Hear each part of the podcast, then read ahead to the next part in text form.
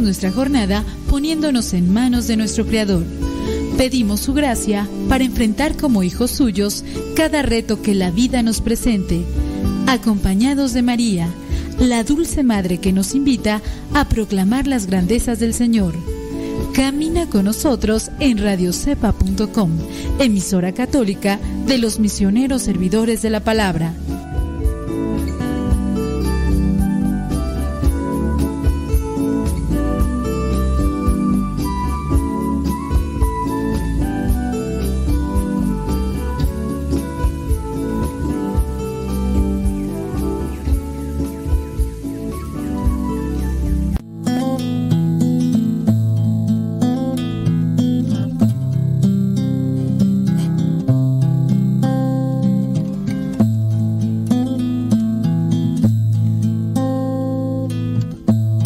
En este momento abrir tu corazón a Dios.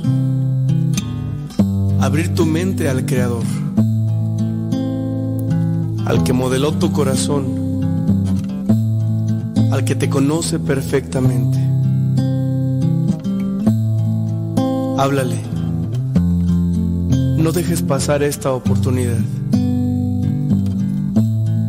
En el nombre del Padre, del Hijo y del Espíritu Santo. Señor Jesucristo, te doy las gracias por tantas atenciones que has tenido conmigo. Te doy gracias, Señor, porque me has dado muchas cosas. Y también, Señor, te doy gracias por las cosas que ya no tengo, por las personas que se alejaron o por las personas que están ahorita contigo. Quiero decirte, Señor, que te ofrezco este día con todas las penas y tribulaciones que en él vengan. Y quiero pedirte al mismo tiempo la fuerza de tu espíritu. No me abandones. No me dejes solo en este camino. Sé que me haces falta y por eso te invoco en este momento he llegado a descubrir que si tú estás conmigo, nada me falta. En mi vida, Señor, solo tú bastas.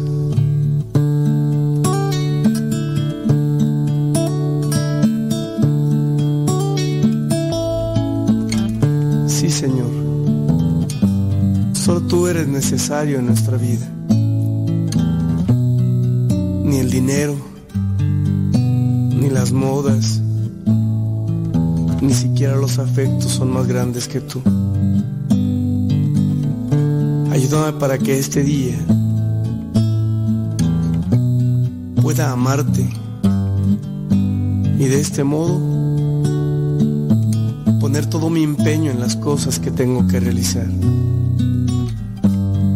Ayuda a mi familia, ayuda a mis hermanos, ayuda a mis amigos. Dame la oportunidad, Señor, de mostrarles a ellos quién eres tú, de decirles que tú eres el Todopoderoso y que solamente tú eres indispensable en nuestra existencia.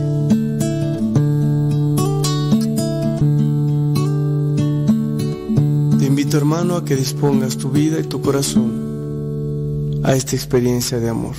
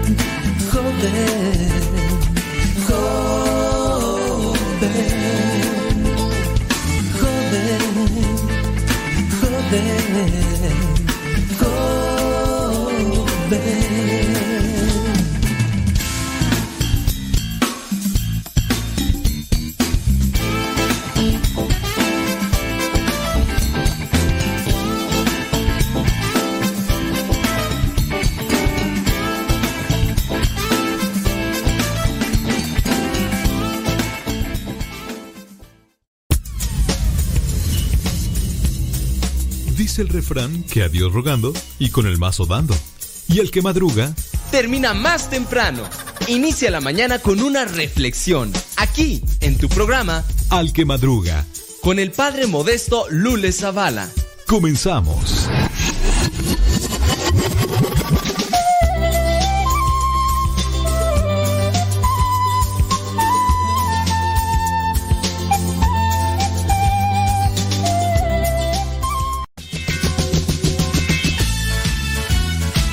Muchísimas gracias a tiempo con el tiempo para que lleguen a tiempo. Hoy día jueves 22 de septiembre del 2022. Mándenos sus mensajitos, sus preguntas, sus comentarios. Y ahorita les saludamos. 6 de la mañana con 4 minutos, hora de California. 8 de la mañana con 4 minutos, hora del centro de México. Son las 9 de la mañana con 4 minutos, hora de Nueva York, Florida y otras partes de la Unión Americana. Pues sí, vuelve. Ha estado temblando en México. Ha estado temblando. Pero este. El temblor de hoy en la madrugada fue un poquito más fuerte. Han, habido réplicas o pequeños temblores de 4, de 5. y duran poco tiempo. Pero el que pasó hoy en la madrugada, la una y fracción. Pues este. Algunos sí los despertó. Digo algunos porque pues yo me acababa casi de acostar, pues entonces entré en el sueño profundo de cansancio y demás, desvelo y, y la verdad no sentí, qué bueno, qué bueno que no sentí, digo, pero la, la cosa es que, que otras personas pues sí, sí los, y por ahí empiezan ya a rondar los videos de cómo se ven los edificios de... Se movían de un lado para otro, como la canción de La hierba se movía de un lado para otro. Y bueno, hasta el momento aparecer acá solamente en la Ciudad de México, no sé en otros lugares, pero acá en la Ciudad de México se reporta que hay dos, hay tres, tres personas fallecidas que no tienen nada que ver con, con relación a una, a un, al movimiento de una pared o, o que se haya derrumbado, un, no, pero sí tienen que ver con el temblor. La cosa es que, bueno, ante este tipo de movimientos telúricos de las placas tectónicas, pues las personas pues se espantan. Y empieza el corazón a bombardear sangre así, pero al por mayor. Y ándale, pues que dicen por ahí que dos personas murieron de infarto, o sea, del, de la impresión, del susto, y otra falleció por un accidente en la apuración de querer salir pronto de su casa. Se pone una de esas chanclas, se pone una de esas batas, pues que se ponen pues, y esas, esas chanclas que a veces están así sin amarrar y todo. Y entonces la persona pues dentro de ponerse las chanclas y todo, y con la bata o no sé qué se puso, pues que se manió, dicen allá en mi rancho, se manió y pácatelas, que se cae, que se pega en la cabeza por ahí. Y estaba ahí la persona desmayada, entonces todos pensaban que era, pues era el susto. Entonces, pues ya ahí le encontraron, aquí está fulana de tal taco, está, tráetela, ¿no? Y, y, ya, y la sacaron de la casa, entonces, pues ya hablaron a los paramédicos cuando miraban que no reaccionaba, ya entonces viene a decir el, el paramédico, ¿sabes qué? Ya, ya está entrevista con San Pedro y pues eh, tres personas. Es solamente lo que se había dicho en la mañana. Bueno, pues hay que estar preparados. Hay que estar preparados. Cuidarse, sí. Tranquilizarse. Por eso es que se dice de los, dentro de los temblores, este, calma, tranquilícense, tranquil. A ver, ¿qué se puede hacer cuando vienen estos movimientos telúricos y que de repente comienzan allí a, a causar cierto tipo de pánico? ¿Qué se puede hacer ante una situación, ya sea esta, o puede ser un incendio, o puede ser una balacera, porque ahorita ya hablando de México, hasta balacera. ¿Qué se puede hacer? Mire, yo una recomendación que le puedo decir eh, por alguna cuestión que una ocasión estábamos en una kermés, estaba alguien con una de estas tanquecitos de estos de gas, y entonces el tanquecito por diferente situación se le zafó la manguerita y que empieza la, el ruido y alguien gritó, el tanque del gas va a explotar, dijo otra persona. Y empezaron los gritos, ya, y no habían visto, pero sí habían escuchado el ruido. Y ante esas insinuaciones de, de calamidad, pues entonces todos empezaron a correr. Y alguien agarró un micrófono de los que estaban ahí con la bocina y dijo, a ver, espérense. Y ante ese llamado de atención empezó a rezar el Padre Nuestro. Padre Nuestro, vamos a rezar.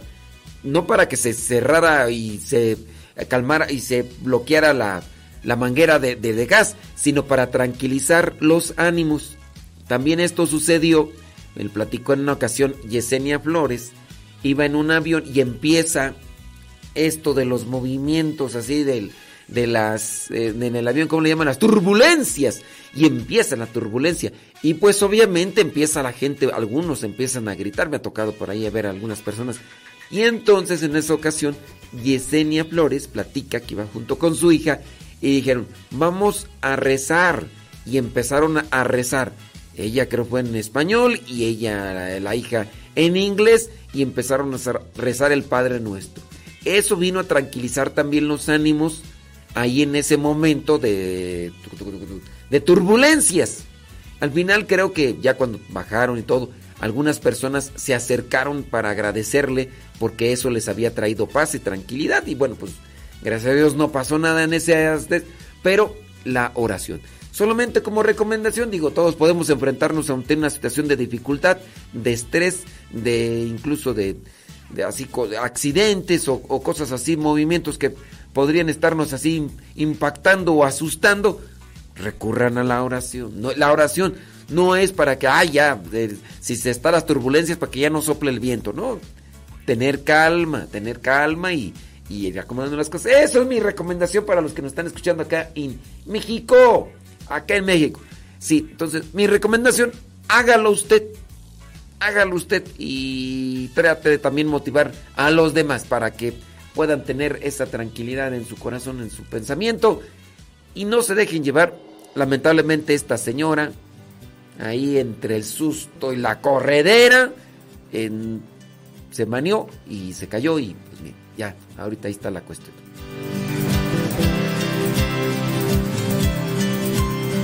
Jesús, Jesús, su amistad, su majestad,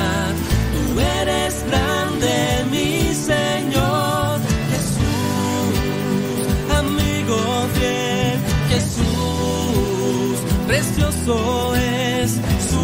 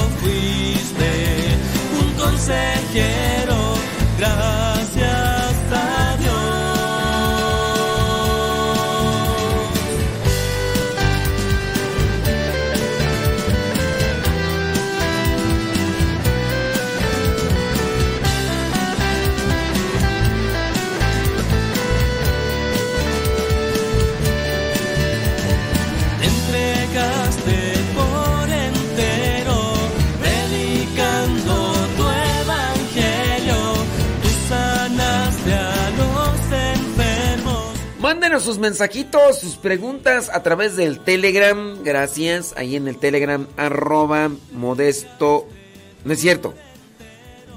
Arroba cabina radio sepa.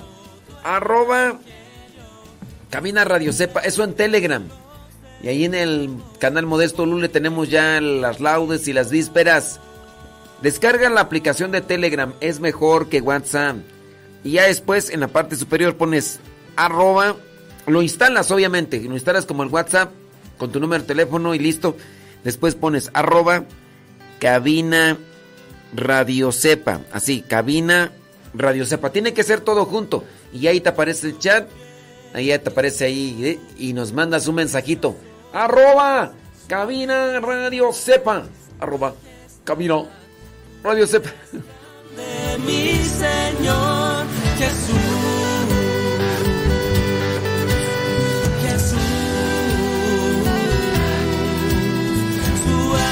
estan, suma que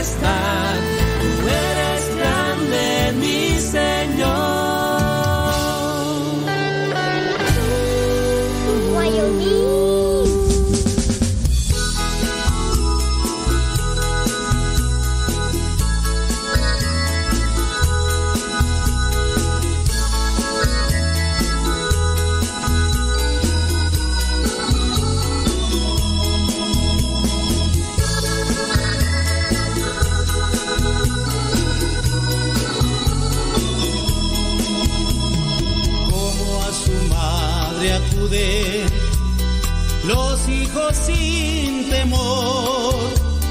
Venimos, Madre, a verte, a darte nuestro amor, siguiendo tu camino. Hallamos a Jesús entre nosotros, Madre, todo lo hiciste tú entre nosotros, Madre, todo lo hiciste tú. Madre, tus hijos vienen cantando alegres una canción, buscando en tu sonrisa, en tu regazo tu protección. Ponen entre tus manos cual rosa ardiente su corazón. Guayumín. Saludos a Guayumín que ya se asomó por ahí. Guayumín.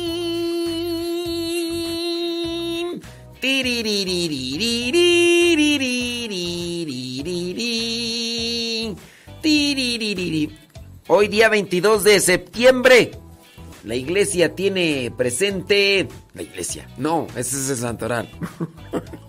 todavía no, el santoral todavía no.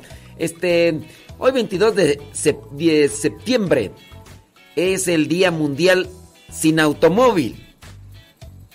Y yo no tengo, este, entonces yo vivo todo el año. Hoy es Día Mundial del Automóvil, por lo cual se recomienda utilizar bicicleta y hay muchas ciudades donde ya están estos estacionamientos, donde, bueno, no, están, no son estacionamientos, ¿verdad? ¿Cómo se le podría decir? Donde están las bicicletas. Bueno, hoy es Día Mundial de, sin coche, no, no utilizar el automóvil.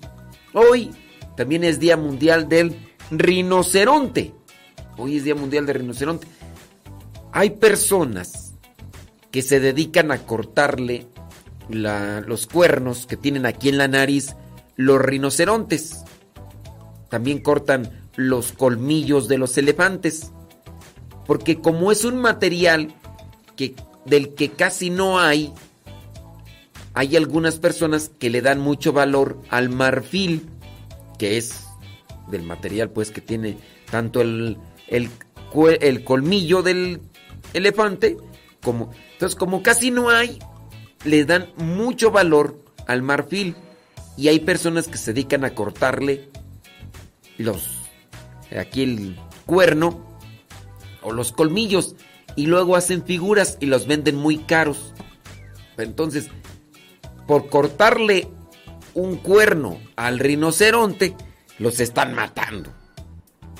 Los están matando y luego no es un animal comestible como tal, pero es un animal pues un tanto peculiar, pero también se los están acabando, ya incluso pues han dejado de existir cierto tipo de especies de rinocerontes, porque estos fulanos llegan y, y como pagan grandes cantidades, o sea, fíjese cómo es la gente, algo de lo que casi no existe, le da mucho valor. Existe mucho, no tiene valor. A veces así somos nosotros, incluso para las cuestiones, eh, nos ofrecen algo gratis, que es bueno, no lo queremos. Ya lo están vendiendo, ahora sí lo queremos. Hay lugares muy bonitos, lugares que nos nutren. Eh, yo estaba de misión en San Agustina Colman, un convento, ex convento, donde hace 1500 y fracción de años, ahí comienzan las posadas. Ahí eh, Fray Diego de Soria pidió permiso y ahí comenzaron las posadas. Un convento donde se han grabado películas que van en relación a aquellos tiempos de la conquista. Este, la gente de ahí no va no va a ese museo o a ese ex convento. La gente de allí no, no paga la entrada, que es un pago mínimo, ¿no? Y sí hay personas que vienen de otros países para mirar ese ex convento. Y los de México, pues ah, está bien.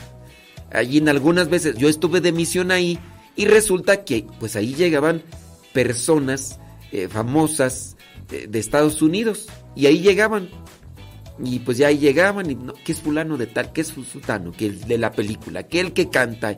Y los de ahí no van en nada. Porque pues, así somos. Hace poco se acaba de encontrar una, el, una, ¿cómo le llaman? Un gran dote de oro en no sé qué parte de, de allá de África. Y entonces el precio del oro empieza a bajar porque lo que encontraron ahí del dote de oro, ahí en ahí en una, montaña, pues ya ahora resulta que ahora hay mucho oro y como hay mucho oro, entonces ahora baja. Entonces, así. Y los rinocerontes, pues bueno, ese tipo de cosas. Bueno, hoy es día de, eh, mundial del rinoceronte para que hagamos conciencia. ¿Ustedes creen que van a hacer conciencia con esas personas que están eh, sometidas al dinero y todo? Hoy es día internacional del mimo del mimo de siempre. Sí, el mimo no es el payaso, es aquel... Mm, es un artista el que se pinta de blanco y no habla, solamente con sus manos tiene que recrear la imaginación para hacer presentar cosas. El mimo más grande del mundo, Marciel... Marciel... ¿Qué tú? Maciu, no, Marciel... Ay, ¿cómo se llama este? Sí es Marcial, no, no, no, no, Marcial Maciel, no, no, es, es Marcial. A ver, alguien que me ayude, porque no me acuerdo ahí, ya era francés, ya falleció, ya falleció. Ese mismo, el mismo más grande del mundo, decían Marcial. Ay, se me va el nombre. Ahorita los que, los que están en la, eh, eh, en las cuestiones de la cultura sí me van a saber. Bueno, hoy es Día Mundial Internacional del Mimo. Eh, también es día, ahí en Europa, Día Europeo sin coches, Día Mundial de la narcolepsia. No sé qué sea eso, pero ha de ser una enfermedad que está ahí presente. Bueno, entre que son peras y son manzanas. Vámonos a otra cosa. Resulta que hay una polémica en redes sociales porque allá en Argentina, pues en plena misa y a la hora de la homilía, se mete ahí una persona eh, disfrazado del chavo y otra persona de la chilindrina. El domingo 18 de septiembre en la iglesia de San Martín de Porres de la ciudad de Tucumán, Argentina, se celebró la misa de niños con participación de personajes del Chavo del Ocho y el Chapulín Colorado en la homilía, un hecho que provocó fuertes críticas de los fieles en la página de Facebook de la parroquia. La Eucaristía fue celebrada por el padre fulano de tal y se interpretó a la chilindrina personaje. Bueno, ya, todo lo demás. Qué tristeza ver este espectáculo. Comentan ahí en las redes sociales. Dice, qué falta de respeto. ¿Cómo pueden utilizar la misa para este tipo de pedagogía? Hay tantos momentos para hacerlo y ya hay todos los demás. Bueno, ¿se puede o no se puede meter en la humilía, aunque sea humilía para niños. ¿Se puede o no se puede meter personajes de estos? Se pueden meter payasos o títeres, porque bueno, esto pasó ahí en Argentina, pero Esto también puede pasar acá en México, donde se han utilizado en ocasiones marionetas, este, payasos y de todo, títeres y todo. ¿Se puede o no se puede? No se puede. No, se puede incluir aunque se intente darles un mensaje a los niños. Se corre el riesgo de que los niños vayan a la misa porque se están llevando por el momento del entretenimiento. Lo que se puede hacer para una misa de niños, pues ciertamente dentro de lo que vendría a ser la homilía, tener también una forma de, de hacer llegar un mensaje. Las mamás no se visten de payasitas o de chilindrinas para hacerles entender las cosas a sus hijos. Utilizan gestos, utilizan tonos de hablar para que se puedan para que puedan entender. No estoy diciendo tampoco que utilicen una imitación de voz para con los niños, las mamás. Oye, mi niño, yo quiero decirte una cosa. No utilizan ese tipo de recursos. Se les habla con cierto tipo de lenguaje que ellos entiendan. Donde ustedes pueden encontrar que no, no lo dice explícitamente, pero en el documento Redención y Sacramentum, en el documento Redención y Sacramentum, y lo que es en la instrucción general del misal romano, especifica que la misa se tiene que llevar a cabo con lo que está pautado dentro de lo que vendrían a ser los, la liturgia, las rúbricas y demás. Entonces no se deben de integrar elementos ni se deben de quitar elementos. Entiéndase ahí con que no se pueden agregar cosas a lo que vendría a ser la, la estructura de la liturgia en la misa. No se pueden agregar o no se pueden quitar. Eso de que algunos excluyen, que por esto y que el otro, no se puede hacer. Entonces, esto de, yo digo, en el, en el caso de que tú quieres hacer llegar un mensaje a los niños, utiliza expresiones o formas de hablar que ellos entiendan. Haz una misa un poquito más corta, no hagas la humilía de no sé cuánto dura tu humilía, 10, 15 minutos, a la de 5.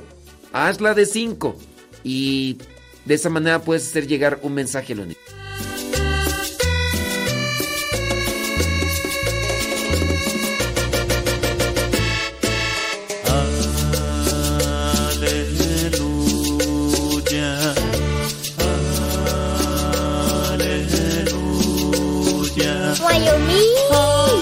Bueno, bueno. Guayumín. Guayumín. ¿Qué onda, Guayumín? ¿Cómo ves? Es Marcel Massieu. Gracias. Sí, es Marcel Massieu. Es que yo, yo lo seguía a este señor. De hecho, algunas veces que llegó a venir aquí a México, quería ir a verlo, pero pues ya ante, ante mi situación, pues ya no, no se pudo. No, no se pudo, pero sí. Marcel Messieu. Claro, se presentaba en teatros y todo eso. Sí, muchas gracias. Verónica Flores, Maribel Rodríguez. Sí. Sí, es que acá estaban diciéndome que Marcial. Otros. Dice, tengo una situación, a ver si me ayuda. Ahorita vamos a ver la situación. Una amiga tiene un hijo ya joven que está atacando por el demonio. No podemos decir que lo está atacando el demonio, aunque diga que es el demonio. Mire, mi recomendación es que lo lleven primero con el psicólogo y el psiquiatra. Porque es como decir, mi hijo tiene cáncer. ¿Cómo sabes que tiene cáncer? Es que tiene morado aquí. A ver, cálmate, o sea, no, tiene que someterse al doctor, análisis, todo eso. Y tampoco se debe así como tal asegurar que está siendo atacado por el demonio. Conozco señores que están siendo dominados por el alcohol y dicen, es el demonio del alcohol. ¿Cuál demonio del alcohol? Hay otros señores que están siendo dominados por la lujuria y le echan la culpa al demonio. Oye, ahí están metidos en el celular viendo cada cochinada y luego buscando por aquí por allá y luego dicen que es el demonio que es culpable. No. Entonces, mi recomendación, antes de andar diciendo que, que es azotado por el demonio, es que traten de analizar muy bien cuál es la situación. ¿Cómo puedo hacer una indulgencia? Las indulgencias no se pueden hacer hasta que no llegue el momento. La, tienen que revisar cuando la iglesia presente indulgencia. Llegan días especiales o llegan acontecimientos especiales. Yo acá en México ahorita ya no sé, pero estuvieron el aniversario de 500 años de evangelización acá en México y en la Basílica había indulgencia. Era un acontecimiento especial y la iglesia ofrecía. El próximo que yo recuerdo donde haber indulgencia es el 2 de noviembre. Pueden mandarnos preguntas a través del Telegram. Arroba cabina radio sepa. Arroba cabina radio sepa. Arroba cabina radio sepa. Ahí nos pueden hacer sus preguntas preguntonas. Y ahí no decimos sus nombres y todo lo demás. ¿Sí? Por aquí quitándole el tiempo. No, no me lo quites, por favor. Una pregunta, ¿dónde puedo conseguir este tema? ¿Cuál tema? Ahorita voy a ver. Si es Cristo vive, ahí lo pueden conseguir en... Muchas canciones las pueden conseguir en Telegram. Y otras más, no sé. Yo miren, en el canal de Modesto Lule hay muchas canciones. Y muchas canciones, pues yo me imagino que las pueden conseguir en las plataformas digitales. A nosotros los músicos nos las mandan, pero no nos dan permiso para compartirlas.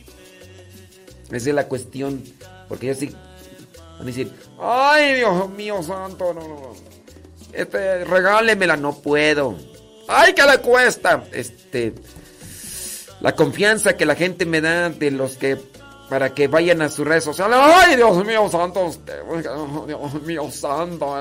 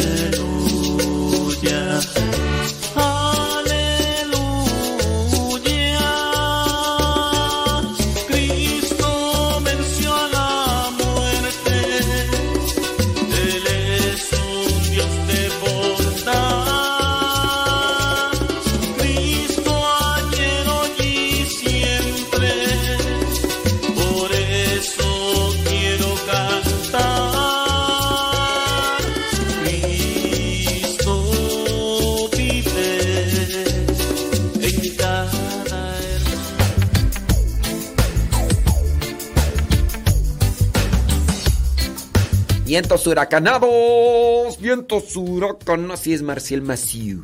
Marcial Maciú, el mimo. Muchas gracias. Salud, tía Marcial, ¿qué onda? ¿Cómo andamos? ¿Todo bien? Ándele. Sí, dice.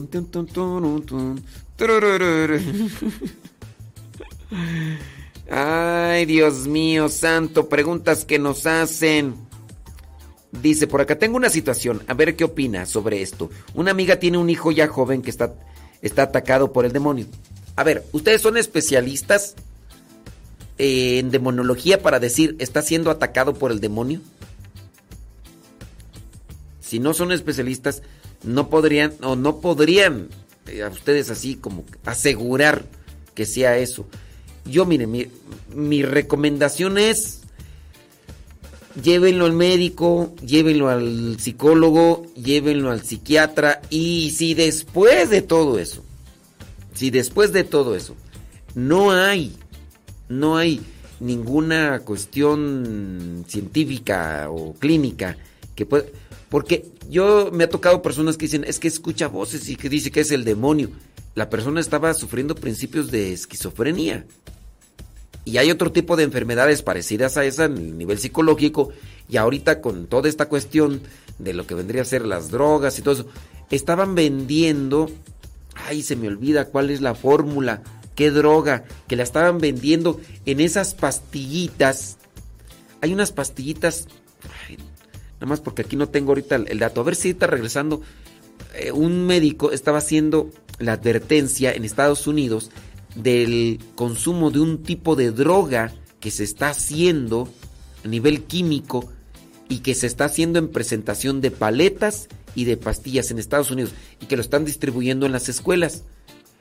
Los cárteles de las, eh, de las drogas, los, del crimen organizado, hace que los muchachitos tengan adicción y se les ofrece esto. Porque después con estos adictos van a tener pues una fuente de ingresos.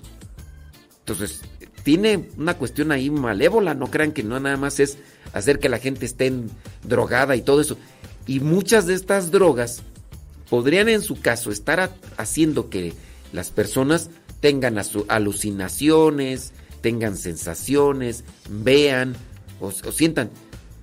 Yo digo, cuidado con eh, el decir, está siendo, ¿qué dice?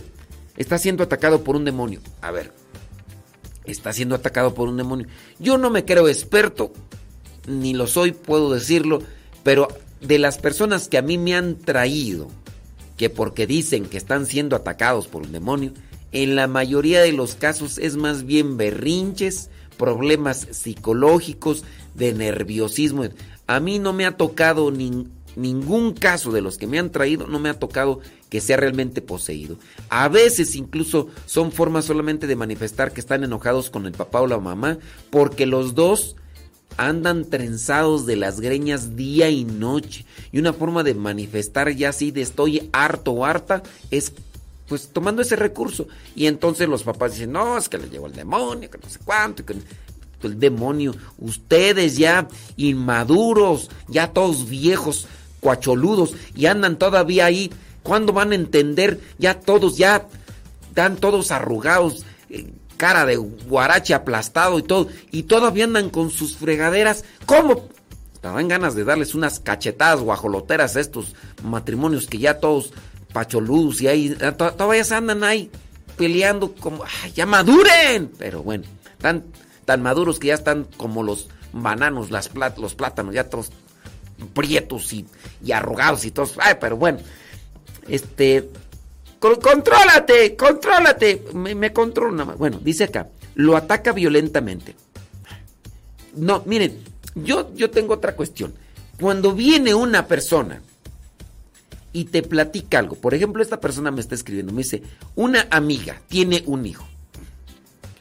Hay veces que las mamás en cierto modo exageran. Y dígame si no. De repente tienen a un hijo, a, su hija, la tienen lejos. Y el hijo, el hijo le, dice a la mamá, mamá estoy enfermo, tengo fiebre. La mamá se angustian demasiado y empieza a decir, ay, mijito santo, no te vayas a morir, cuídate ese. Y a veces no es realmente algo. ¿Por qué? Porque las mamás a veces exageran esas cuestiones. Y yo digo, tampoco son expertos. Y ya más cuando viene la opinión de, de que una amiga. Tengo una amiga que dice que tiene un vecino, que el vecino tiene un tío, que porque un amigo del vecino del tío le dijo, que le contó, y ahí, ahí se distorsiona la cosa. E, esa es mi opinión. Solamente tengan eso. Dice, voy a seguir acá leyendo. Dice, dice que lo ataca violentamente. El joven se va a hacer su primera comunión, pero antes de ir en su clase, el demonio lo atacó golpeándose y maldiciendo sobre las imágenes que tiene en su casa y hasta a su mamá.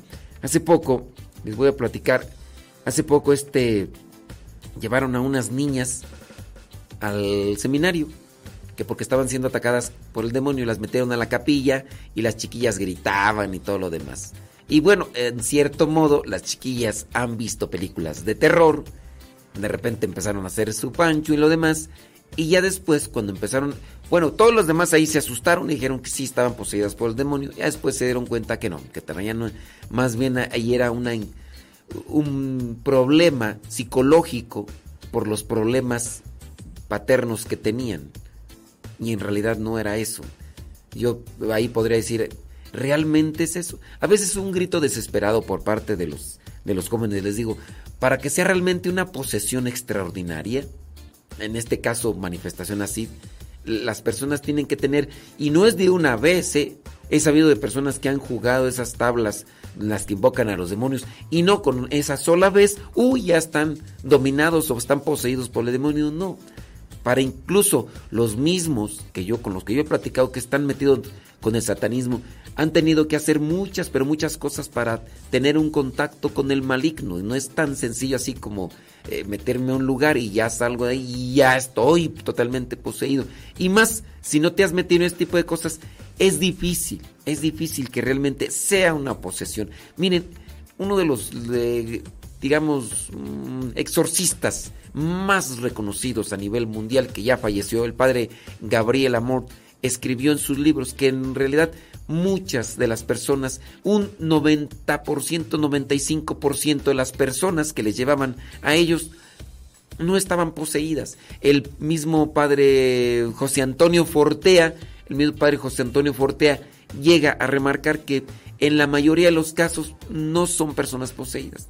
Entonces, también no hay que dejarse llevar tanto por, por el pánico, por... Ese rato hablábamos sobre esto de los temblores, y cómo las personas se llegan a asustar y todo eso. No caigan también así en, en el susto, no caigan así en, en la desesperación ante este tipo de cosas. Que está quebrando imágenes, que está escupiéndolas, que está maldiciendo. No necesariamente es una cuestión de posesión. La persona que realmente se deja llevar por el demonio no, no pone los ojos blancos ni escupe eso lo puede ser una persona que tiene una enfermedad. Las personas que están poseídas por el demonio hacen maldad. Las personas que están poseídas por el demonio hacen maldad y no solamente están allí escupiendo y todo eso. Hay posesiones ordinarias. Aquel señor que está dominado por la pornografía y que está haciendo cosas y cosas puede ser también un cierto tipo de infestación no porque se haya metido con las cosas malas, sino porque cerró su corazón a Dios y ahora anda haciendo todas esas cosas que casado y puede ser que hasta predicando, ¿verdad?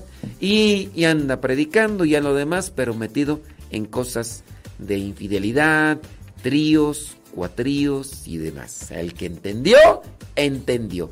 Ya ahora pues ya ahí este, haciendo eh, llamaditas y y que va ya para allá y tiene sus citas con las. ¿Cómo les llaman tú? Ahora este. Scorsese o quién sabe. ¡Ay, Jesús de Veracruz!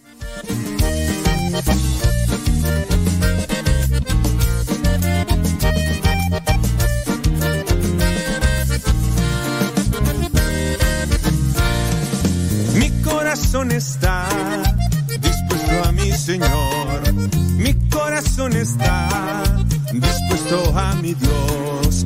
Gloria, gloria a mi Salvador. Gloria, gloria al Hijo de Dios.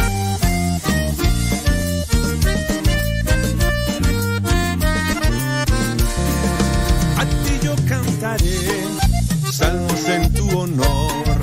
A ti te alabaré entre pueblo y nación. Sí, pues no solamente... Es que eh, el, padre José Antonio Forte, ustedes pueden descargar sus libros totalmente gratis. Hay uno que se llama Suma Demoníaca, que es como un diccionario de demonología. El padre José Antonio Fortea llega a mencionar en sus libros que de las posesiones que más existen son de las ordinarias, no extraordinarias.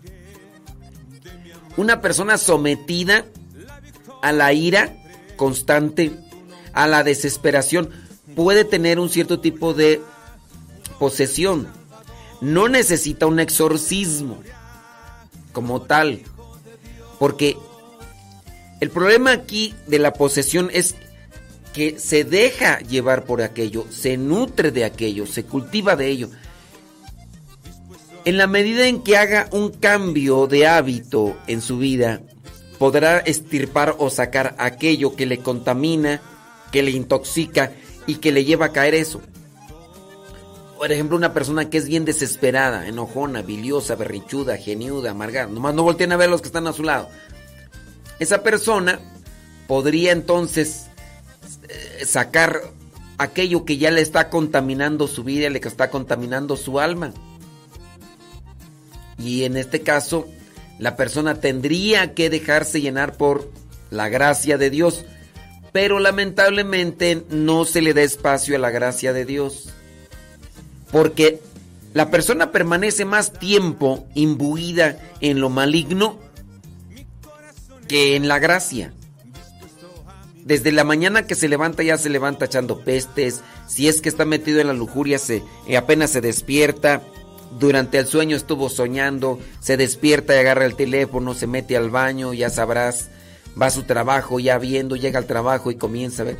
Y, y eso es de lo que se está alimentando todo el día. Pues una persona enojona, impaciente, corajuda, biliosa, berrinchuda, también está enfocándose en esto. Y no necesariamente estamos hablando de que tienen que hacerle un exorcismo, una oración de liberación, como un remedio inmediato. Es como, por ejemplo, ciertas personas que uno puede conocer que están un poquito pasadas de peso. ¿Qué es lo que quieren para rebajar? Liposucción. Pero también la liposucción, pues viene a ser peligrosa. depende de quién la haga y todo eso. Y no todas las personas le hacen liposucción, le quitan todo lo que trae ahí y demás pero sigue con los mismos hábitos de alimenticios, pues nuevamente vuelve a agarrar toda la masa de grasa que se le ha extirpado, la vuelve a agarrar. Una persona se le hace una oración de liberación y pues, pues nomás no, ¿verdad?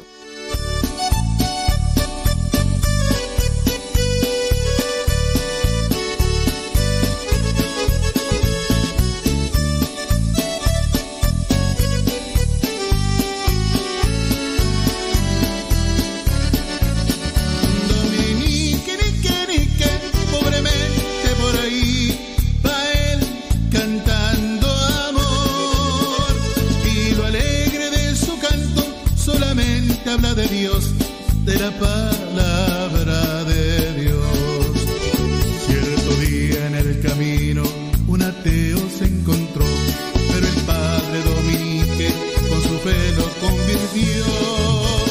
Dominique, nique, nique, pobremente por ahí va él cantando amor. Y lo alegre de su canto solamente habla de Dios, de la palabra de Dios. Contagió a todos los niños de su gran amor a Dios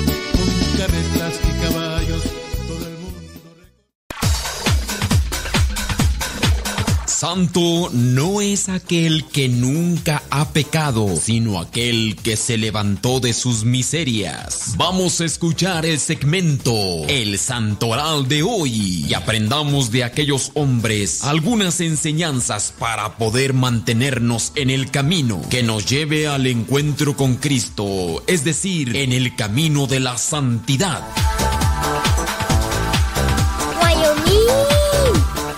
Vientos huracanados ya son 47 minutos después de la hora. 47 minutos después de la hora. Gracias por estarnos acompañando el día de hoy.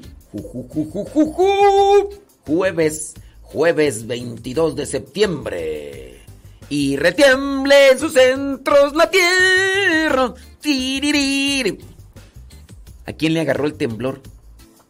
¿A quién lo despertó? Yo como me acabo de acostar casi. La verdad es que yo no le puse atención. Bueno, hombre, 22 de septiembre la iglesia tiene presente al santo Pablo Chong mártir y laico. Ustedes dirán, ¿qué no fue el que acaba de pasar? Este. Es que son 300 mártires coreanos. Entonces, pues. Por eso es que yo creo que durante todo el mes de septiembre hemos estado escuchando Pablo, Carlos, Andrés. Son coreanos. Fue mártir y laico. También la iglesia tiene presente a otro santo, Ignacio de Santía, o conocido como Lorenzo Mauricio Belvisotti, presbítero. También la iglesia tiene presente a otro santo, Ignacio, Ignacio de Sandone, presbítero capuchino. Y por último, la iglesia tiene presente a San Mauricio el mártir. San Mauricio el mártir. Bueno, bueno, bueno. Déjame ver qué tenía yo más por ahí, tú. Como advertencia. Eh, yo eh, también tengo mi TikTok. TikTok. Subo por ahí a veces algunas cosillas. Entonces, pero ya cuando uno se mete para subir, no, sé que esto, no, no, hago bailes para que no vayan a decir, ay, ay, me voy a pasar ahí al TikTok del Padre Modesto para checar los bailes que está haciendo. No, no bailo. Tengo las patas chuecas y bailo como cantinflas. Entonces, no, no, no, no tengo, no, te, no hago bailes, no hago bailes. Pero sí cuando a veces me meto ahí a subir el, el video que he preparado encuentro cosas y miré un, un reto. El reto de comer una, una papita, una patata, o no sé cómo llamarles, papas, pero las más picantes del planeta. Es más, vienen hasta en un estuche especial. Y advierten pues de que cuando agarren esa papita, eh, después se tienen que lavar las manos, no se tienen que tallar los ojos, porque es sumamente peligrosa. Entonces, pues ya están haciendo la alerta porque se están haciendo este tipo de retos. El, reto de comer esta papa frita de las más picosas, de las picosas, de las picosas. Y, el video yo que mire, pues fue allá, creo que fue en California, donde pues están ahí en un, eh, no sé si es una, de, una huerta de, de naranja y ahí le graban. Entonces hay uno que dice, yo me la como, que no sé qué, ah, yo, yo, sí como picante y todo eso. El fulano se come la, papa frita y, le dicen, ¿te picó? Dice, no, nada. O sea, haciéndose el valiente. Después el fulano empezó a llorar. Empezó a llorar y le dieron cerveza, le dieron agua y todo. El desafío ha llevado a algunos internautas, incluidos niños, al hospital con un dolor insoportable. Expertos y usuarios de redes sociales advierten sobre los peligros de comer una papa frita extremadamente picante como parte de un reto viral que circula en internet.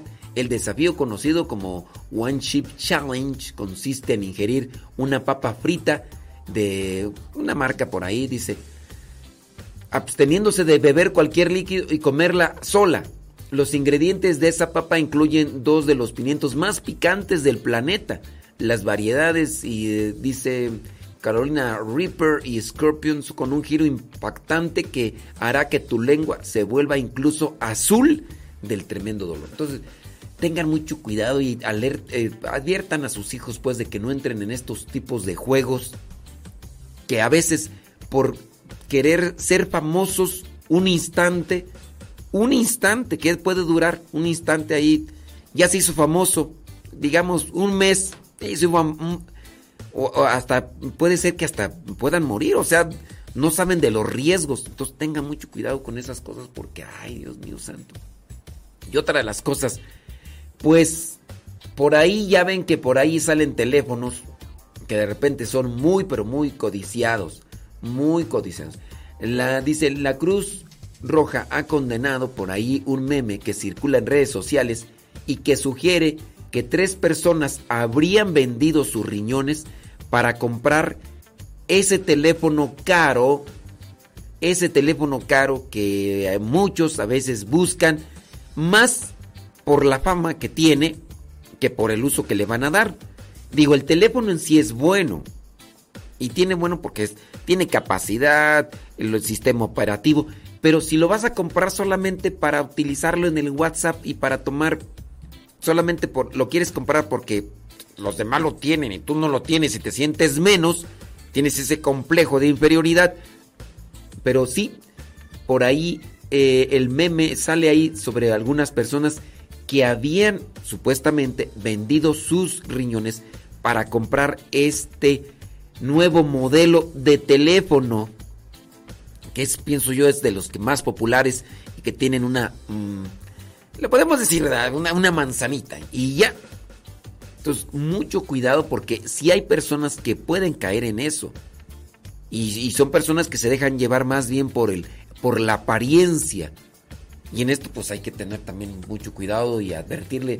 Me acuerdo yo, hace algunos años, una de mis eh, sobrinas segundas, estaba yo platicando con mi primo, años que no lo veía, estábamos platicando con mi primo, y sacamos el tema sobre cómo los adolescentes pues ahora el teléfono y todo lo demás. Y le pregunté ahí a mi sobrina, le dije, ¿tú no tienes teléfono o qué? por pregunta no me acuerdo por, qué era así. Ah, más bien porque mi primo traía un teléfono así, un cacahuatito, y decía, ¿yo para qué lo quiero? este, y por el teléfono, ah, le pregunté, le dije, ¿tienes WhatsApp, primo? Dice, ah, primo, mira, yo teléfono, el que traigo, no, un cacahuatito. Y entonces le pregunté a la sobrina, pues que ya tenía más de 15 años, le dije, eh, ¿tú, ¿tú traes este WhatsApp? Dices que no tengo, tío. Le dije, ¿cómo que no tienes? Eh, pues, pues, dentro de mi sorpresa, ¿no? Y, y, dijo mi primo, dice, no, es que no quiere tener teléfono. Y le digo, ¿por qué? Dice que quiere el de la manzanita y el más nuevo, que si no, no le compre nada. dije, ahora resulta. Y le dije, ¿por qué quieres tener la manzanita? Es que todas mis compañeras tienen de la manzanita, que no sé qué. digo, ¿para qué? ¿Nada más para sacarse fotos ahí en el baño? Hoy comí esto, hoy hice el baño esto. Oye, ¿qué es eso? Pero en fin, muchas personas se dejan ir por la tendencia y entonces pues ahí empiezan a incluso hasta vender alguna parte de su cuerpo contra... No, ¿qué es eso, hombre? Tengan ahí ten mucho cuidado también para que alerten a sus chamacos sobre estas cuestiones.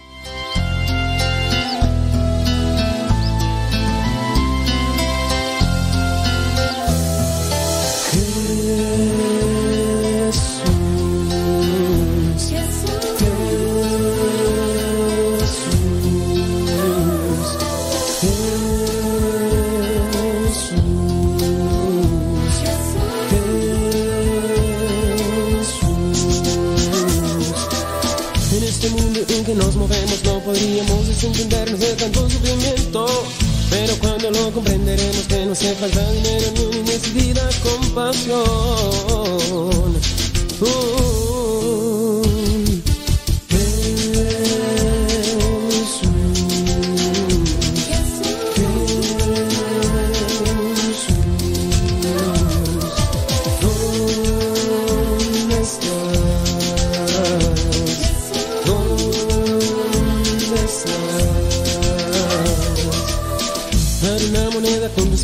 muy fácil hacer eso, hay que dar más bien el corazón.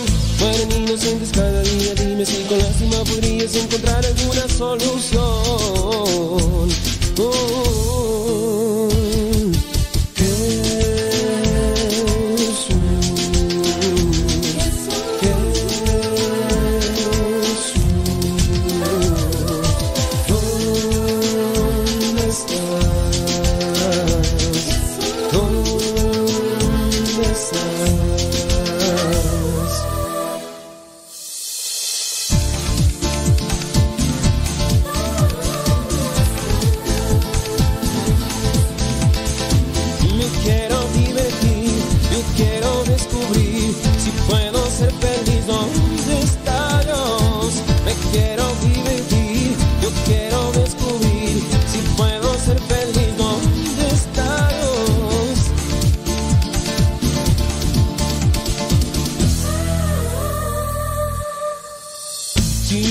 feliz debo estar dispuesto a aceptar todo dolor y sufrimiento, pero con amor.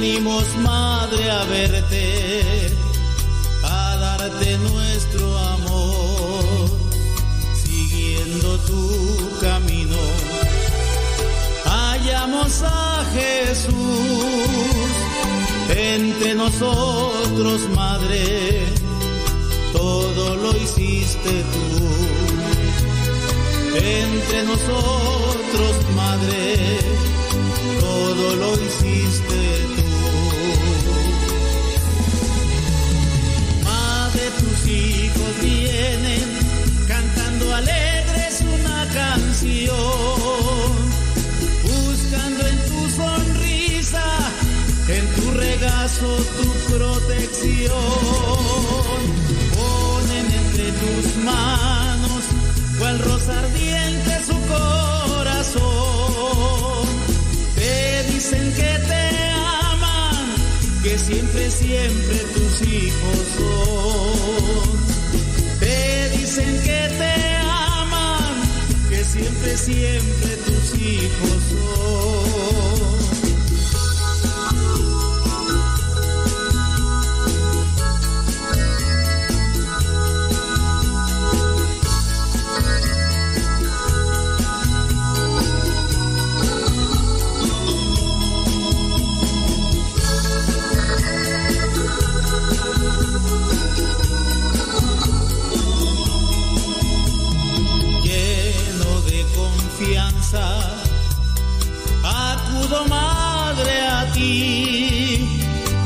Sé que en mis peligros, velando estás por mí, cual hijo que te ama, procuraré vivir. Y en tu regazo, madre, quisiera yo morir. Y en tu regazo, madre, quisiera yo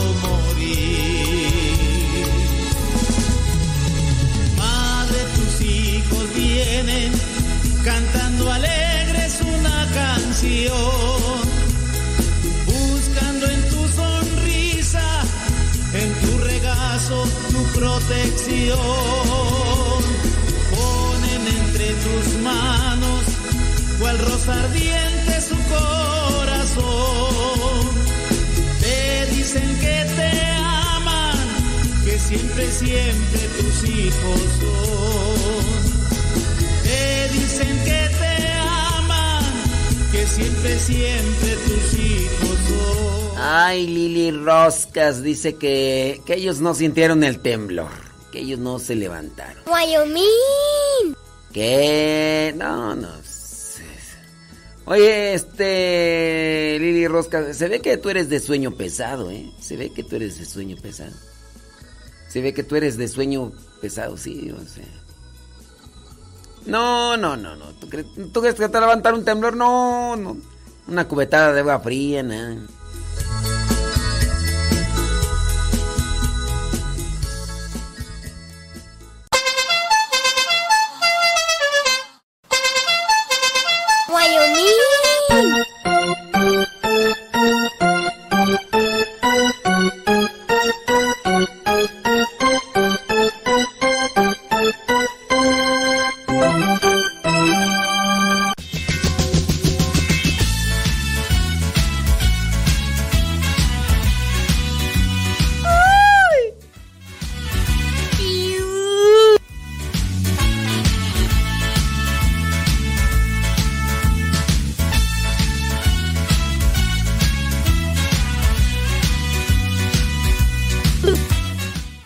A Manu, Manu.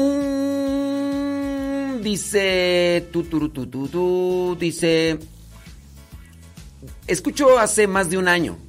Quería preguntar, en misa yo he visto que el Padre Nuestro, algunas personas lo hacen con las manos juntas, así como en signo de oración. Y algunas personas y, y otras normal, con las manos así, extendidas. ¿Cuál es la forma correcta en las manos a la hora del Padre Nuestro? Miren, no hay una forma especificada de tener las manos en el momento del Padre Nuestro. Eso de que juntarlas como si fuera una cuestión de oración. No. Ah, miren, lo que sí está claro es eh, cuando es el Padre Nuestro, la instrucción general del misal romano dice, dice, el sacerdote que preside levanta las manos y junto con la asamblea reza el Padre Nuestro. Benja, ahí en el seco Puebla. Aló. El sacerdote que preside res- levanta las manos y junto con el pueblo, junto con el pueblo rezan el Padre Nuestro. Eso entonces determina que el pueblo no levanta las manos. Si dijera, el sacerdote levanta las manos junto con el pueblo y rezan el Padre Nuestro, ah, bueno, entonces. Ahora, dice también en la instrucción general del misal romano, el sacerdote que concelebra también levanta las manos junto con el sacerdote que preside. Entonces, los únicos, conforme a la rúbrica, que deben de levantar las manos en el momento del Padre Nuestro, es el sacerdote que preside y los sacerdotes que concelebran, ni los diáconos tampoco. Ahora, ¿cómo deben de tener las manos la gente? Como es una oración, cuando tú rezas el credo, cuando tú rezas el credo, ¿cómo, cómo estás con tus manos? Solamente aquí es una cuestión que como estamos acostumbrados pues a levantar las manos y incluso hay algunos sacerdotes que dicen, agárrense de las manos unos a otros conmigo, juntos podemos llegar.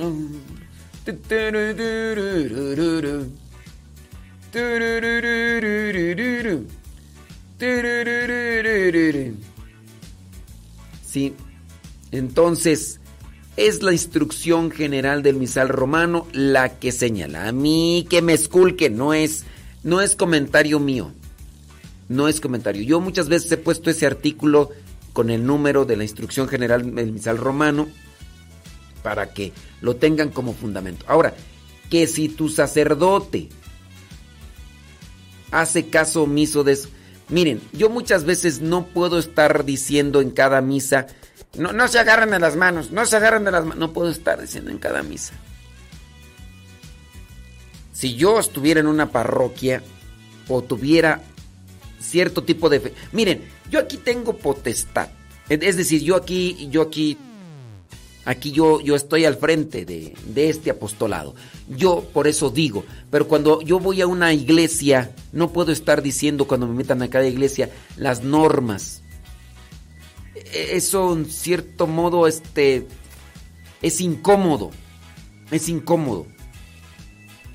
Porque nos contrapone. Yo llego y digo, ¿saben qué? No se tienen que andar levantando las manos el párroco dice, no, sí, se tienen que levantar las manos. Yo digo que no.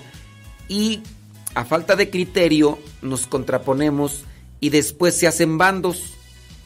Bando Padre Modesto, bando el Padre Trampitas. Y, y se van y cada quien, así como cuando pasa de los papás. ¿Tú te has fijado que, que donde están esos matrimonios conflictivos? Unos hijos se van con la mamá y otros hijos se van con el papá según sus conveniencias. Por eso no es conveniente y es incómodo. Yo no puedo estar llegando a todas las iglesias donde me invitan, a todas las parroquias que me invitan. No se deben agarrar las manos, ¿eh? No se deben agarrar las manos. Ustedes bájenlas, bájenlas, no. Mm, eso tendríamos que arreglarlo dentro de lo que vendría a ser la conformidad. Ahora, que los sacerdotes que dicen que se agarren las manos, ¿no saben que, es que no se deben agarrar las manos? Sí, sí lo saben pero les vale y ahí es que ya uno cuando se pone en contra del magisterio de la doctrina de ya ya eso ya uno debe tener respeto por la liturgia debemos de tener respeto por la liturgia y por qué tenemos, debemos tener respeto por la liturgia Sacrosantum Concilio número 7 búsquenle léanselo Busquen Sacrosantum Concilium número 7. Ahí está la definición de liturgia. No se las voy a decir. Ahí entonces...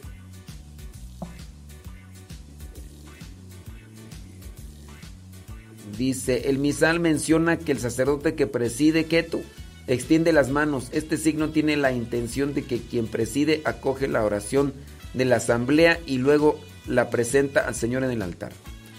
Bueno, pero En la instrucción general del misal romano ahí señala que solamente el sacerdote que preside y también lo puede hacer y también el que concelebra levantan las manos.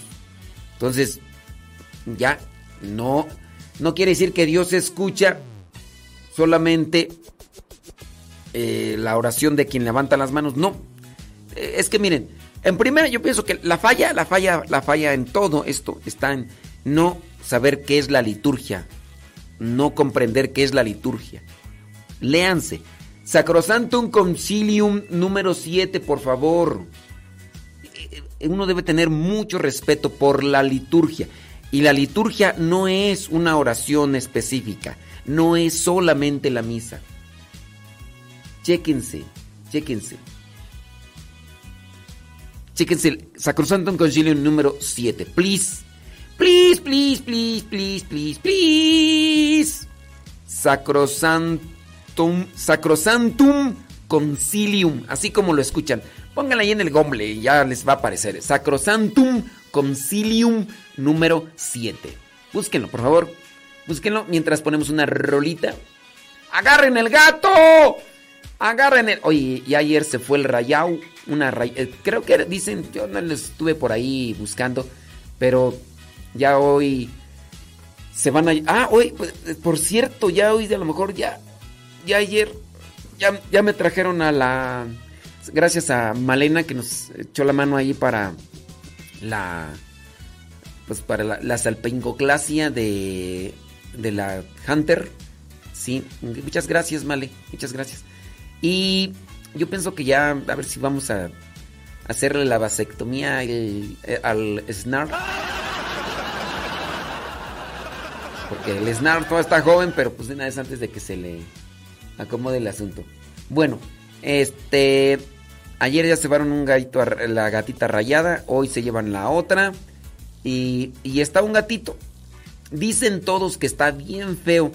De hecho, el padre Enrique se lo quiere llevar por feo dice que el nombre que le pondría es el Grelmin, porque ese gatito negro parece ser que se le acabó la tinta a la gata y ya no... Está feo de, de, tiro, está flaco, peludo y, con los ojos así pelones y lo bueno que es bien calladito. Y, y sí, ayer estábamos mirando con el padre Enrique que se llama no, claro, que si se lo lleva le va a poner el Gremlin. Pero de esos que Gremlin feos. Gremlin feos.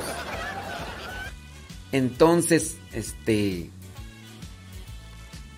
Pues sí, ándele, pues bueno, pues vámonos una rolita, búsquenme por allí. Eh, miren, no se enfoquen tanto en lo de los perros y los gatos, porque de repente ustedes se clavan mucho ahí. Y ya ahí. No se enfoquen tanto con eso, por favor.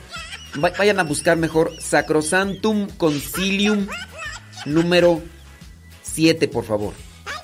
Sacrosantum Concilium número 7, por favor. Grelmin, Grelmin. Ahora te voy a grabar, a ver si no se lo llevó ya al padre. Grelmins, Grelmins.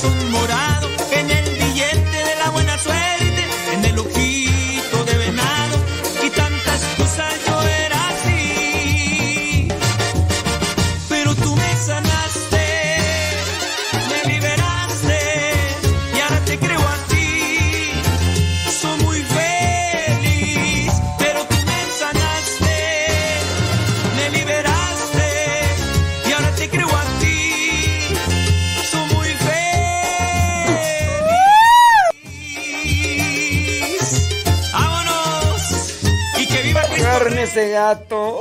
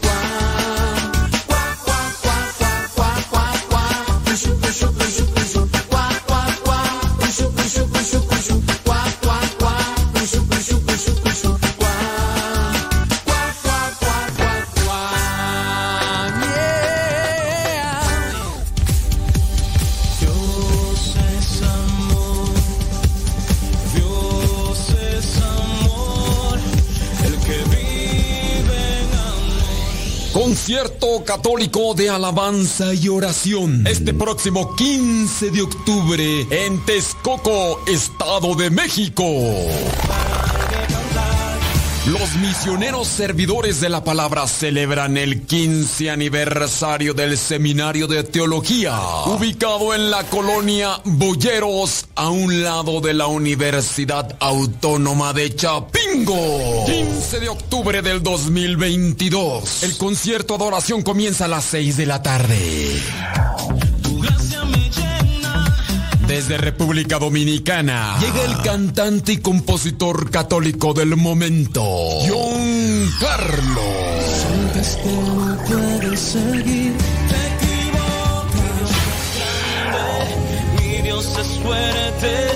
Estás tan alto,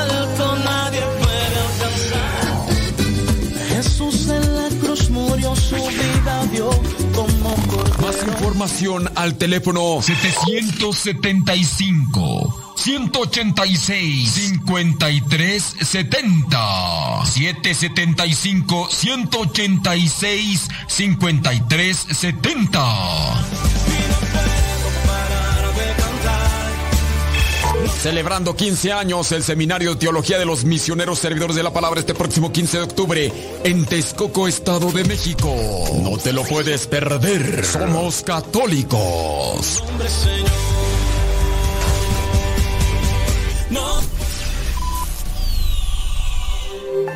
¿Cómo olvidar el día en que te conocí? Nuestras almas se encontraron. Una bella amistad se convirtió en amor. No cabe duda que fue Dios que nos unió. Desde aquel día no dejo de pensar en ti. Cada detalle tuyo me cautiva. Te convertiste ahora en parte de mí. El podcast En pareja con Dios presenta Tres principios para enfrentar los problemas dentro del matrimonio y crecer con ellos. Hoy Dios une nuestras vidas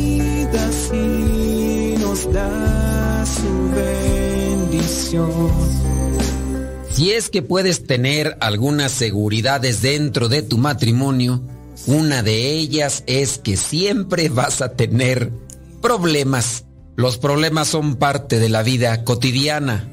Los problemas sirven también para conocerse más. Los problemas también sirven para escalar, progresar más. Si no hay problemas, quiere decir que no se está avanzando, porque no se están encontrando dificultades. La Biblia marca tres principios a tener en cuenta cuando esos momentos de dificultades, de problemas, están llegando a la vida de cada uno y que también se pueden acoplar, se pueden apropiar para la vida de matrimonio. Sean pequeños o grandes, los problemas ahí están esperando con paciencia el mejor o, por qué no, el peor momento de nuestra vida para saltar a escena. ¿Qué esposos no discuten alguna vez por sus diferencias? ¿Qué esposo, padre de familia, no tiene preocupaciones del trabajo? ¿Qué esposa, madre de familia, no se afana con las labores de la casa, por la limpieza principalmente, porque tiene que terminar de hacer la comida a un cierto tiempo, o con un hijo, porque quizá a lo mejor la enfermedad u otras cosas más. ¿Qué hijo no pasa por diferentes etapas en su desarrollo que si no sabe cómo enfrentarlos se pueden volver un caos? Piensa entonces, ¿qué harás para que te vaya bien en tu matrimonio en medio de tus problemas?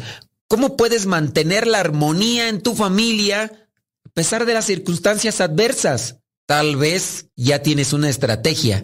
O, mira, quizás no, porque eso es lo más probable. Y no quiero decir que eres un desentendido o despreocupado, pero ciertamente no nos preparamos para tener problemas, somos distraídos en eso, somos como esas muchachas distraídas que estaban esperando al novio y que muy posiblemente recibieron la advertencia de que llevaran aceite de sobra para que si se les acababa, pues ellas pusieran, pero dijeron, no, ¿para qué? Somos la mayoría muy distraídos y no vamos haciendo un ahorrito para situaciones de enfermedad o de accidentes o en su caso no nos preocupamos por lo que vendría a ser una forma de enfrentar dicho o tal problema que a lo mejor han visto en otros matrimonios. Mira, tal vez nunca lo has pensado, quizás sí, tal vez sientas que todo está bajo control y que no necesitas prepararte o buscar orientación por si es que llega a pasar el momento. O quizás sientes que ya todo está descontrolado que ya no hay remedio, que ya no hay solución. Cualquiera que sea tu perspectiva, yo te puedo decir que en la Biblia encontramos tres principios a tener en cuenta y practicar para salir victoriosos de esos momentos nada agradables. No hay que buscarlos, llegan solos. Si meditas en estos tres principios, encontrarás una orientación para salir adelante en medio de los problemas. También descubrirás que pueden traerte resultados diferentes y en este caso gratos a los que hasta ahora tal vez no has obtenido o quisieras obtener. Ahí te va el consejo número uno partiendo desde la Biblia. Aprender a ver a Dios aún en los momentos difíciles. En el libro de los Hechos capítulo 2 versículo 25 dice, el rey David refiriéndose a Jesús dijo, yo veía siempre al Señor delante de mí, con Él a mi derecha, nada me hará caer. Entonces, el primer principio es ver a Dios aún en los momentos difíciles. En este pasaje de los Hechos de los Apóstoles, David dice fue un personaje con muchos problemas como cualquiera de nosotros, pero salió adelante a pesar de ellos, porque sabía que Dios siempre estaba ahí, estaba cerca de él, y en consecuencia también está cerca de nosotros. Eres tú el que no se da cuenta al dejarte abrumar por los problemas. Tienes también que aceptarlo, reconocer. A veces nos enfocamos más en el problema, a veces estamos dándole más tiempo a pensar en el problema que en la solución. Tener siempre presente a Dios te hará mantener la fe por encima de todas esas cosas que hacen que tu corazón se quebrante y que tu alma se agobie. Por supuesto que la fe no hace que las cosas difíciles se vuelvan más fáciles o se desvanezcan. Más bien, la fe hace que las cosas difíciles se vuelvan posibles, porque la fe te da luz, la fe te da sabiduría y con ellas podrás mirar mejor la solución a un problema. ¿Tienes dificultades con tu matrimonio? Vuelvan a la oración, vuelvan a Dios. Hay personas que ingenuamente cuando comienzan a tener problemas, lejos de acercarse a Dios, se distancian, lejos de acercarse a Dios, se separan, iban al grupo, tienen problemas y dejan de ir al grupo. iban a la misa, iban a los sacramentos, tienen problemas y dejan los sacramentos. Y deja tú, hay unos que todavía, aparte de que se alejan de Dios, se sumergen en los vicios, el alcohol, el chisme, buscan las parrandas, buscan los placeres desenfrenados. Recuerda, aún en los momentos difíciles, debes de aprender a mirar a Dios. Número dos, aprende a estar contento y a pensar en todo lo bueno. Tenemos también que situarnos en nuestra cabeza el estar contentos por encima de la dificultad, de la tristeza, del dolor. Un proverbio, proverbio capítulo 17, versículo 22 dice, buen remedio es el corazón alegre, pero el ánimo triste resta energías.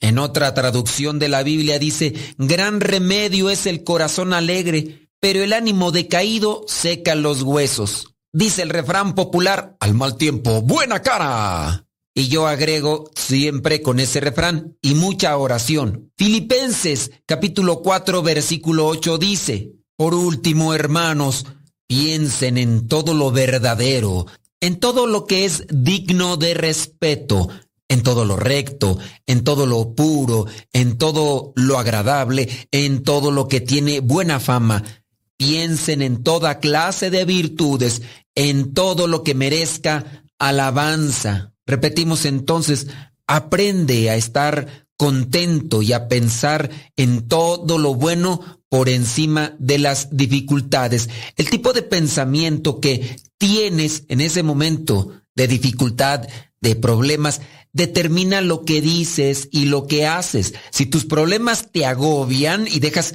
que te colmen de pensamientos negativos, no verás la solución, aunque esté frente a ti y sean sencillos de resolver. Esos problemas te ensordecen y te ciegan y si los dejas progresar, te hundirán en la desesperación y la ruina. Por el contrario, los pensamientos positivos reducen la frustración y el desánimo, y no es que estemos pensando en esas teorías falsas, como esa teoría de la atracción, que si lo piensas, viene a tu vida. Eh, tú eres pobre, pero si piensas, piensas, piensas, vas a ser rico. Llegará una persona hasta la puerta de tu casa y te abrirá una maleta, un maletín con miles y miles de billetes eh, de los más caros, euros o dólares. Y piensa, piensa, piensa. Y es pura falsedad. En la palabra de Dios encontramos que el tipo de pensamientos sí puede cambiar nuestra situación, pero es que incluso hasta la misma ciencia, hablando de la neurología, esta ciencia de la medicina que se dedica a analizar el cerebro, dan a conocer que si nuestros pensamientos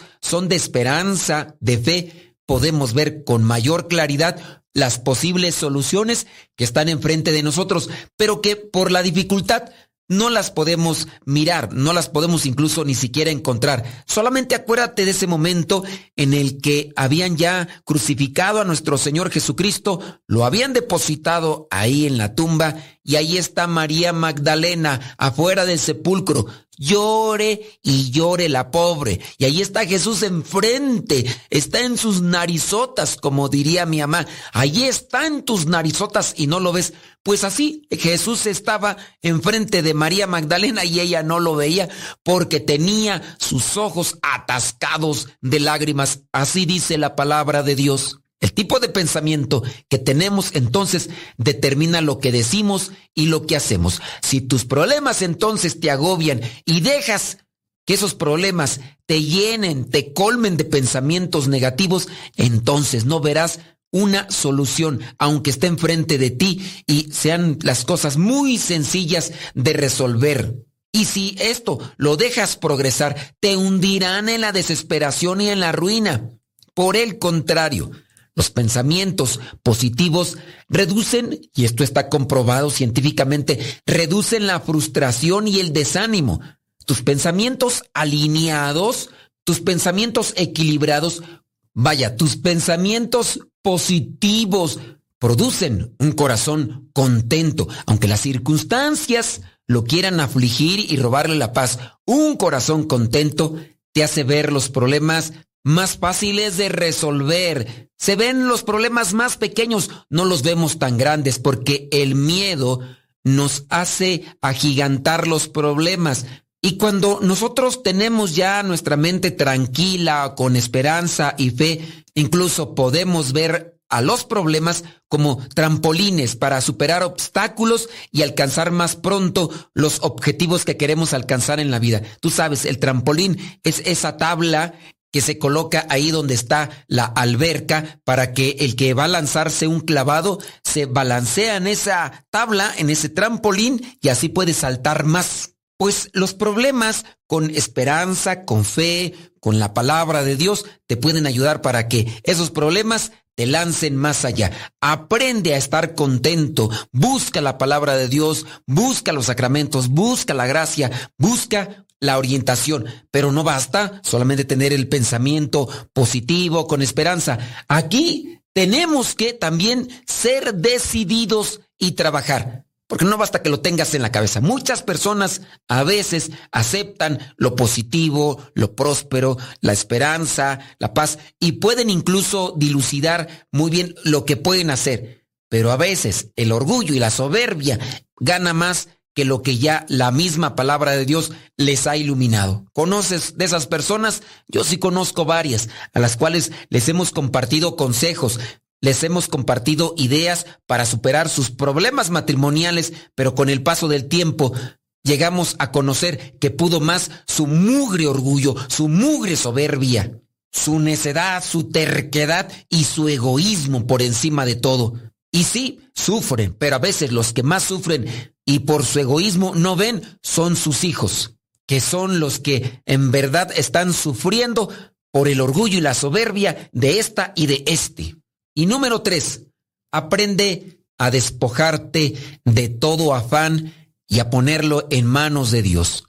Filipenses capítulo 4 versículo 6 dice, no se aflijan por nada, sino preséntenlo todo a Dios en oración, pídanle y denle gracias también. Lo dijo el apóstol Pablo a un pueblo afligido, el pueblo de Filipo. Hay cosas que no puedes entender y que se salen de tus manos en algún momento, tanto en el trabajo como en el hogar o en la relación con tu pareja o con tus hijos. Todos podemos sentir afán en algún momento y no está mal, pero también podemos tener la paz que Dios nos da y descansar en Él. Lo que tienes que hacer es disponer de un momento del día para meditar y descargar tu afán por los problemas delante de su presencia. Entonces te sentirás mejor y más confiado para hallar una solución eficaz. Para ir terminando ya con esta reflexión, que hoy sin duda nos alargamos bastante, aprende que cada problema, si peleas limpio y de la manera correcta, es una oportunidad para mejorar en tu vida, para crecer, para aprender, no le temas a los problemas, enfréntalos siguiendo estos principios y busca también otros que te puedan solucionar. Por encima de todo, Dios que nos ilumina la mente y el corazón. Y es Dios mismo el que nos llena de su gracia para tomar estas propuestas y llevarlas a cabo. Ser perseverantes, pues, nos dará esa esperanza de encontrar la solución. Recuerda, oración, meditación y reflexión los sacramentos como fuente de gracia y una buena orientación como guía espiritual. La santidad en el matrimonio es posible, pero recuerda que se tiene que llegar en pareja con Dios. Cada uno con su propia historia, con sus defectos y virtudes, distintos sueños pero mismo ideal, inmensamente amarnos por la eternidad desde aquel día no dejo de pensar en ti. Cada detalle tuyo me cautiva. Te convertiste ahora en parte de mi ser. Aún no sé muy bien qué fue lo que pasó. Solo sé que yo te amo. ¿Ya estás listo para la trivia? Pues ahí vamos. La pregunta del día de hoy es la siguiente. ¿Cuántos días hizo ayuno total Pablo después de su encuentro con Cristo? ¿Cuántos días hizo ayuno Pablo después de su encuentro con Cristo? ¿Hizo tres días? ¿Hizo siete días? ¿O hizo diez días? ¿Cuántos días de ayuno hizo Pablo después de su encuentro con Cristo? ¿Hizo tres días de ayuno? ¿Hizo siete días? ¿O hizo diez días?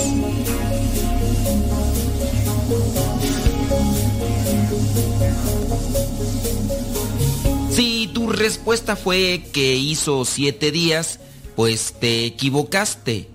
Si tu respuesta fue 10 días, también te equivocaste. Resulta que Pablo hizo tres días de ayuno. Lo podemos comprobar en los Hechos de los Apóstoles, capítulo 9, versículos del 7 al 9. Ahí nos dice, los que viajaban con Saulo, estaban muy asustados porque habían oído la voz, pero no habían visto a nadie. Luego Saulo se levantó del suelo, pero cuando abrió los ojos no podía ver. Así que lo tomaron de la mano y lo llevaron a Damasco. Allí estuvo tres días sin ver y sin comer ni beber nada.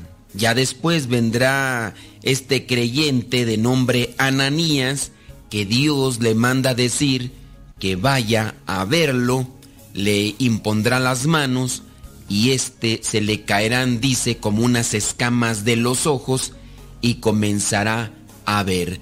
Estuvo sin ver tres días y los mismos estuvo sin comer y beber, es decir, los hizo de ayuno. Necesitamos una purificación siempre nosotros. Hay que buscar tener un encuentro con Cristo, pero también aprovechar un tiempo para reflexionar ante su presencia.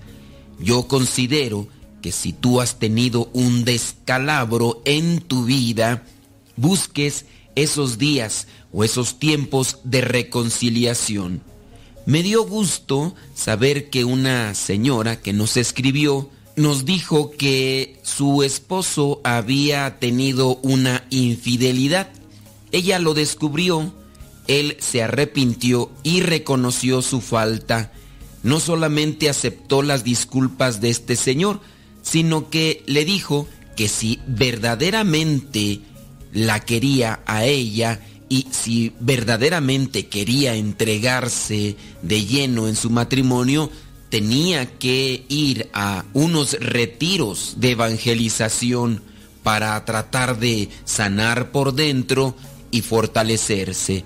El Señor aceptó, participó de esos retiros después de su descalabro y la señora ahora se encuentra muy contenta porque dice que su relación está incluso más estable que antes porque el Señor, después de su caída, se ha dado ese tiempo para conocer a Dios y conocer qué es lo que puede hacer para ser mejor esposo y mejor hijo de Dios. ¿No crees que sería importante establecer algo parecido para con todas aquellas personas que pudieran tener un descalabro fuerte en su vida y aún así, aunque no tengan ese descalabro fuerte en su vida, hay que aprovechar por lo menos unos 20 minutos o 30 minutos o 15 minutos al día para darse esos espacios de silencio, hacer oración y pensar en las cosas que hemos hecho en las cosas que tenemos que hacer para que venga claridad a nuestras mentes y nos comportemos como verdaderos cristianos.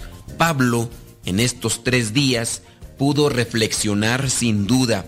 Hizo un tipo de mortificación, un tipo de sacrificio.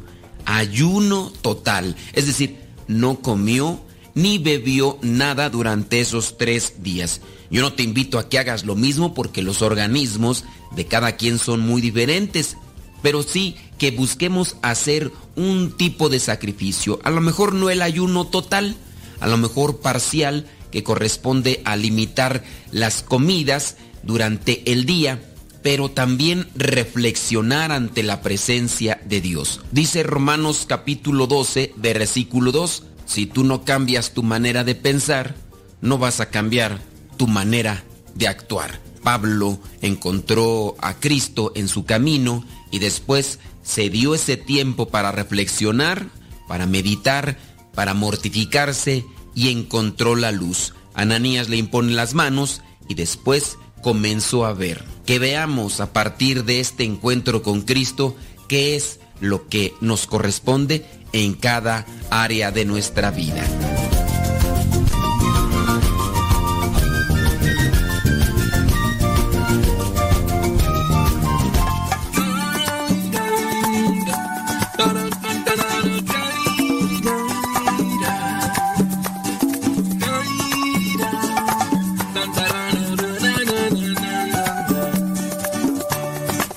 Dame, Señor, una gotita, una gotita de tu bella sabiduría. Dame, Señor, una gotita, una gotita de tu pura sabiduría. Dame, Señor, sabiduría. Es el camino que nos conduce a tu eternidad. No hay un tesoro mejor es mi protección. Dame, Señor, una gotita, una gotita de tu bella sabiduría. Dame, Señor, una gotita, una gotita de tu pura sabiduría. Dame, Señor, sabiduría.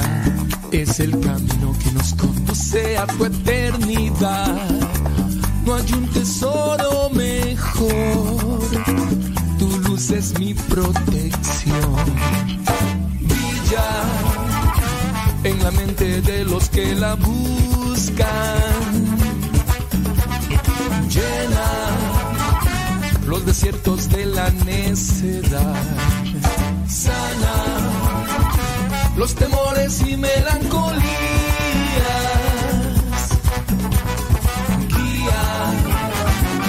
sendero a la salvación.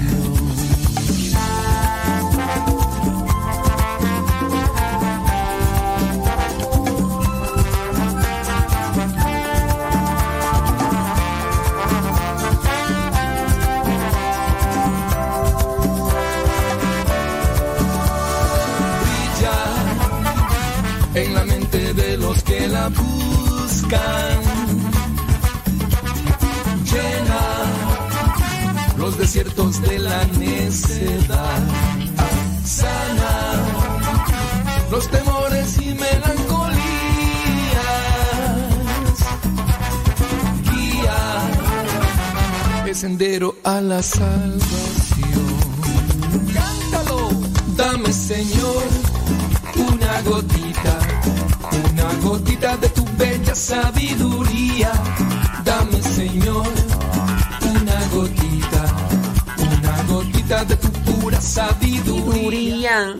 Dame, Señor, una gotita. ¿A quién, quién dice que le mandan saludos aquí?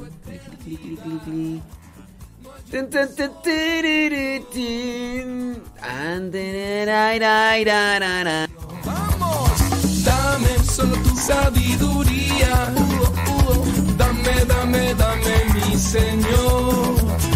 Dame sabiduría.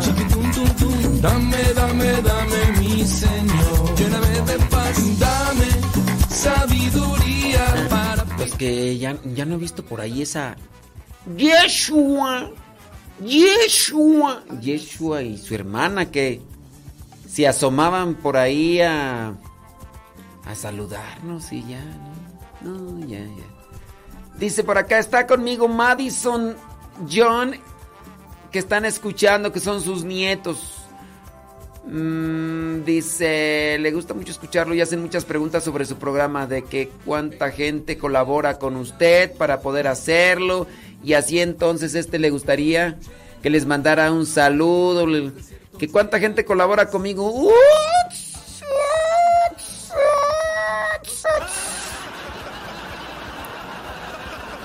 Pues de que me apoyen en el programa, mm, este, de hacerlo, pues mm, el Padre, el Hijo y el Espíritu Santo. Y ya. Dice, claro que todo lo que usted hace es muy bueno. Ahorita las cápsulas sobre el matrimonio. Ándele pues. A saludos a Madison y John. ¿Quién sabe cuántos años tendrá Madison y John? Me figuran así unos picolillos así. 8 años, 10 años. Ay, abuelita. Abuelita. Este. ¿Cuántos colaboran con el Padre Mauricio? Tu luz es mi protección. ¡Vamos! Dame solo tu sabiduría. Wyoming. Dame, dame, dame. Wyoming. Dame sabiduría.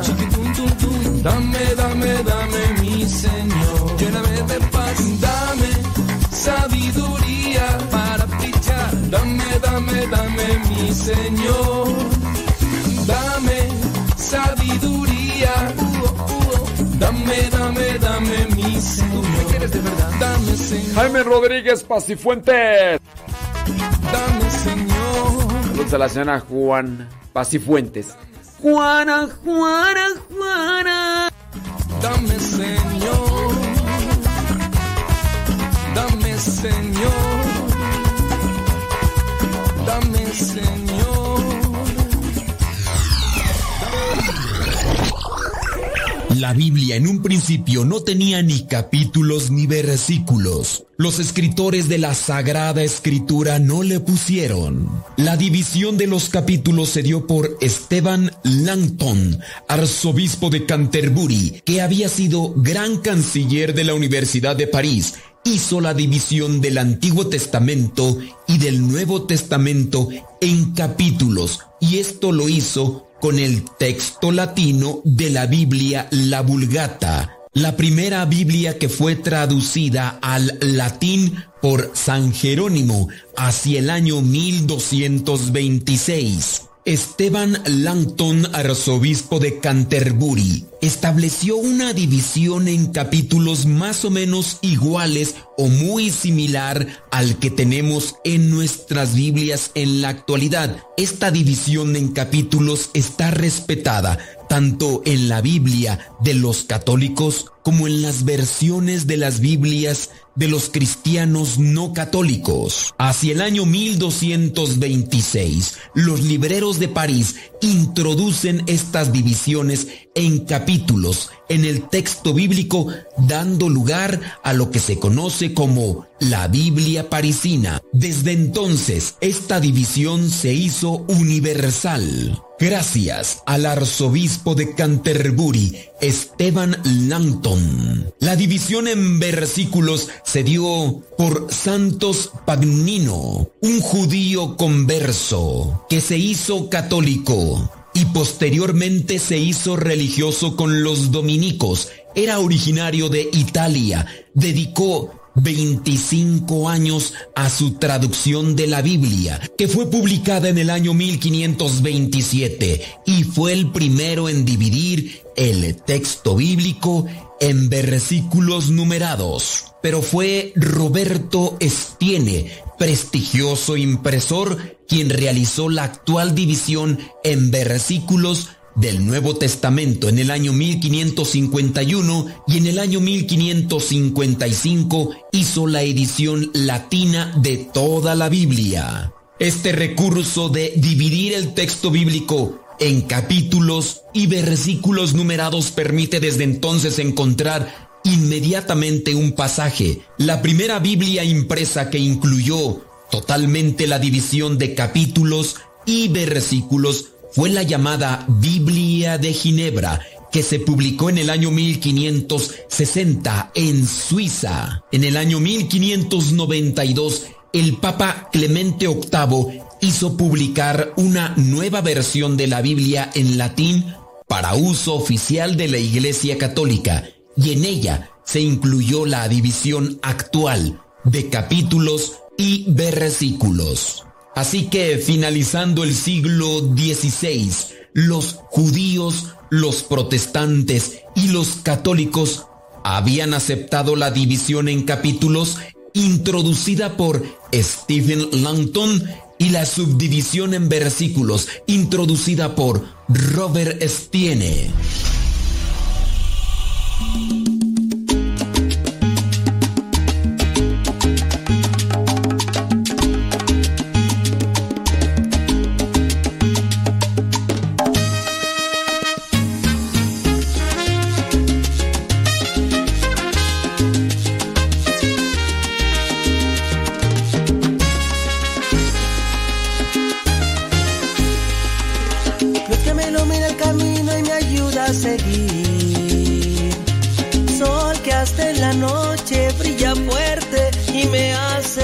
Hace sonreír.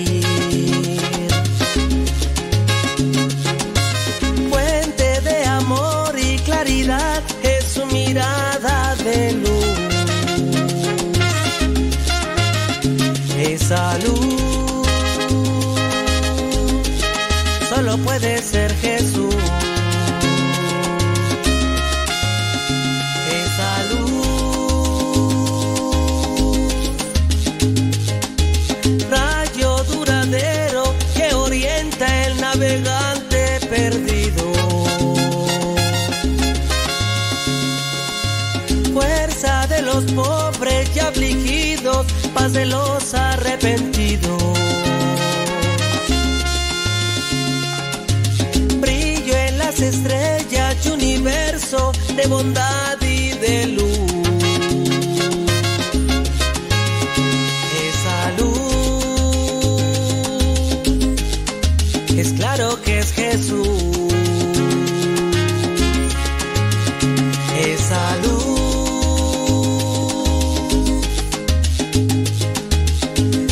paz el camino en la vida porque Eres tú la verdad y la vida lo sé. Por eso te sigo, Jesús, mi amigo. Quiero caminar de tu mano en total devoción. Mano que bendice y me perdona y calma mi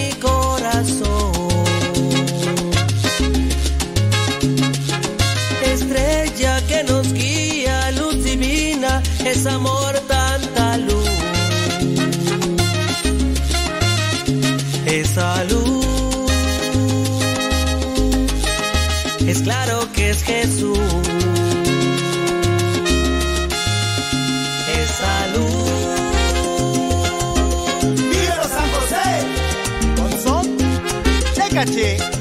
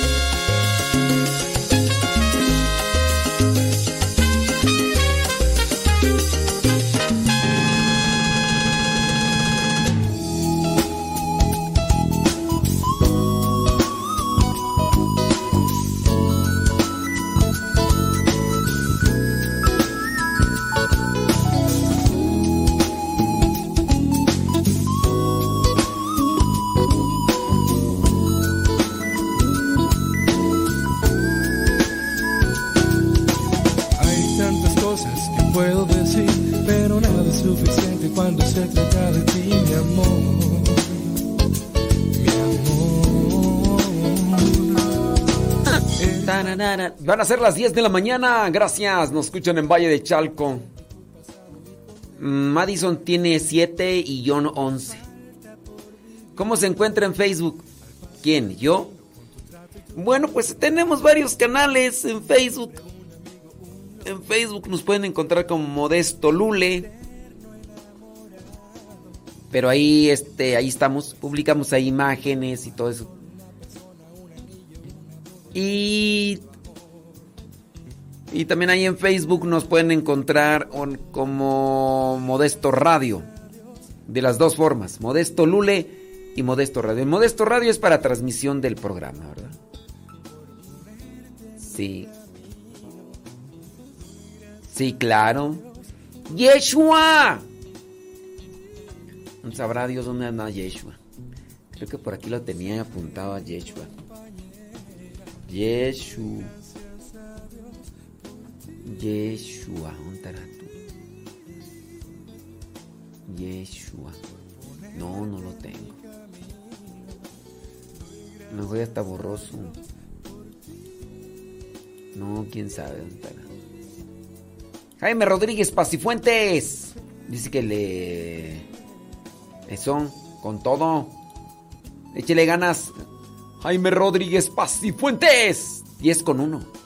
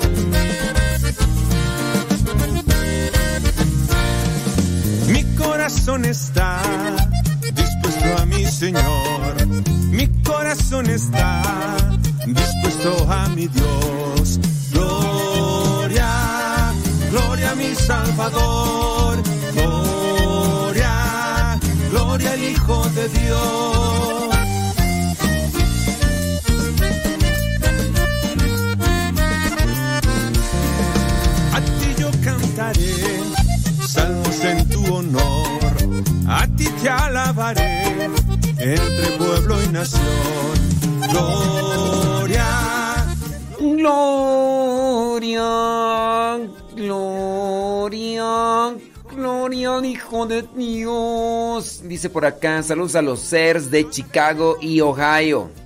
De parte de Gildardo. ¿Dónde pues? Gildardo. Chicago. ¿Hay, hay CERS en Chicago? Digo, hace mucho tiempo que hubo misión, pero no sé si todavía existan. Pues es que uno, uno, uno no sabe. O sea, ¿qué tal si ya no? Wyoming. Pues hombre. Saludos, dice para Elena Blanco y Adriana García de Córdoba, Veracruz. De Córdoba, Veracruz, dice Edgar Felipe García Medina. Gracias. Saludos para Juan y Alex en Grand Prairie, Texas, de parte de su mamá que se llama Cecilia Ramírez. Entonces, y entonces, pero con otros. Eh, una pregunta por acá. Dice bli, bli, bli. Bueno, ahorita vamos a leer la pregunta acá que nos están haciendo. Saludos, Alicia Obispo. Alicia Obispo. Oh. Zambor, zambor, zambor, zambor. Ay, me Rodríguez, pa. Sí, sí, sí, sí, sí, sí, sí. Fuentes.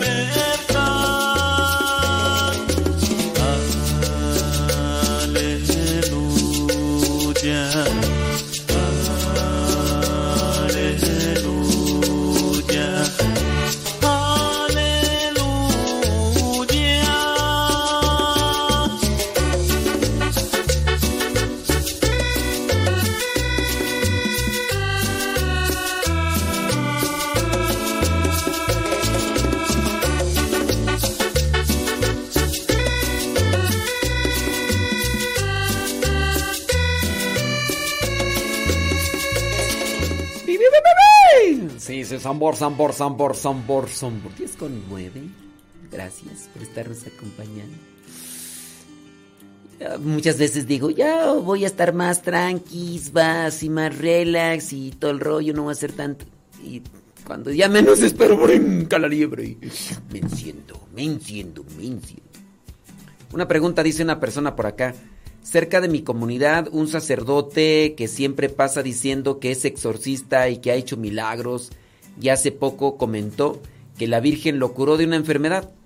Entonces mi pregunta es, ¿es normal, es normal que un sacerdote, es normal de un sacerdote alardear tanto sobre milagros? Ay, Dios, Dios santo. Colocar este tipo de circunstancias dentro del esquema de normal es como decir que pues ya hay muchos, ¿no? Eh, yo lo que no sé si es normal o no es normal. Es que ya cuando le aplicas la, el término de es normal, es decir, acéptalo, o sea, está bien que lo, que lo hagan. Yo diría, no, es normal esto, es normal aquello, es normal que, mm, que muchos matrimonios estén peleando, es normal que muchas personas ya no se quieran casar, es normal que es, es como que dejar pasar por la libre ya las cosas, aunque estén mal. Yo diría más bien, no apliquemos ese esa terminología de si es normal o no. Porque si ya es normal, o sea, ah, sí es normal. O sea, déjalo pasar. Miren, me mandaron a mí un video que solamente van a los que saben inglés le van a entender.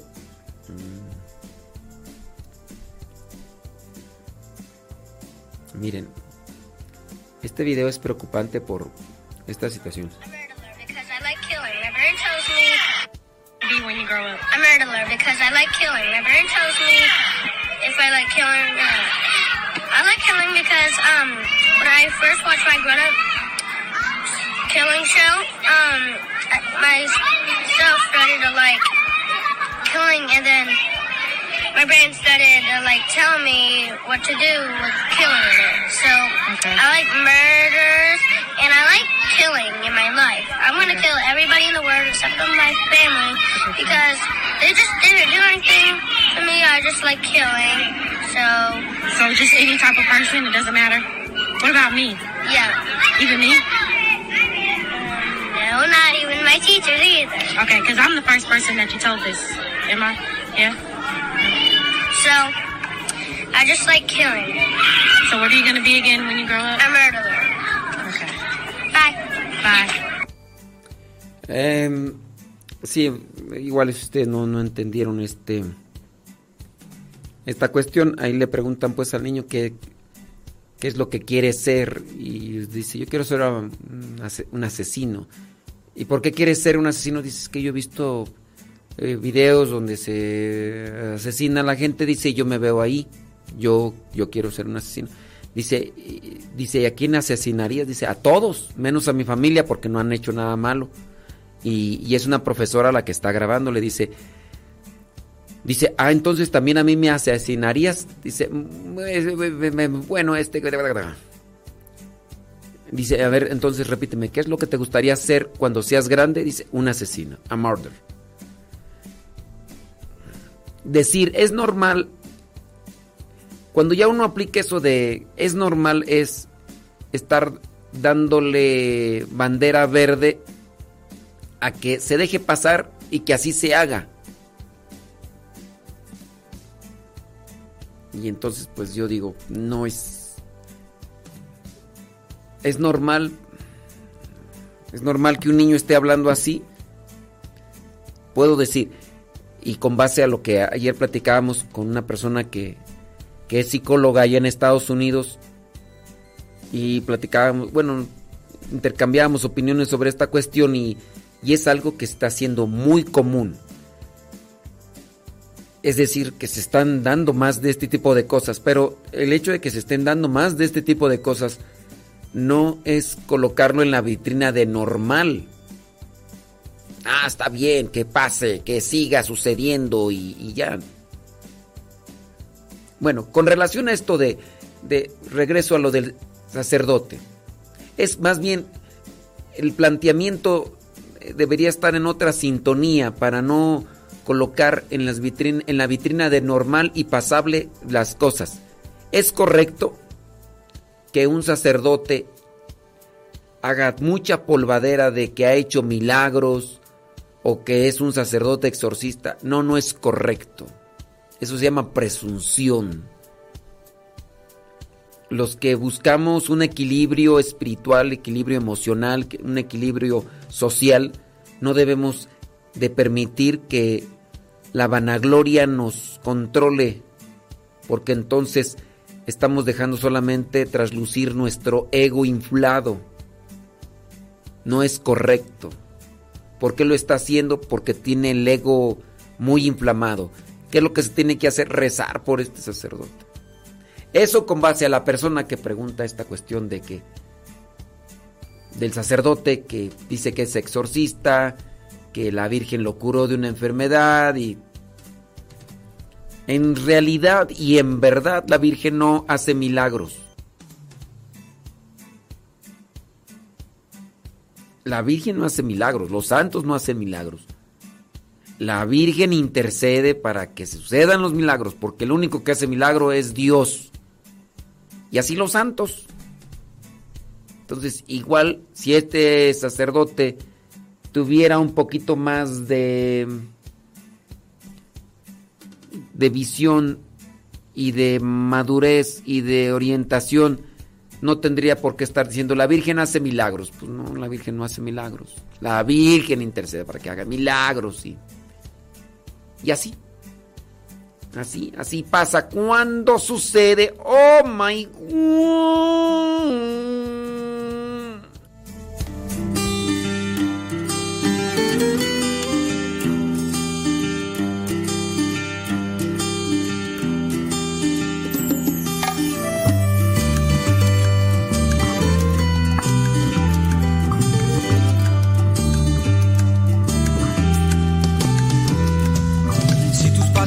Si tu camino inseguro está, si la mirada llevas caída, si la tristeza a tu lado está, si las noches se te hacen largas, si en tus días hay oscuridad, si necesitas un buen amigo, solo en Jesús lo podrás hallar. Él te levantará, su mano te dará, cuando te veas caído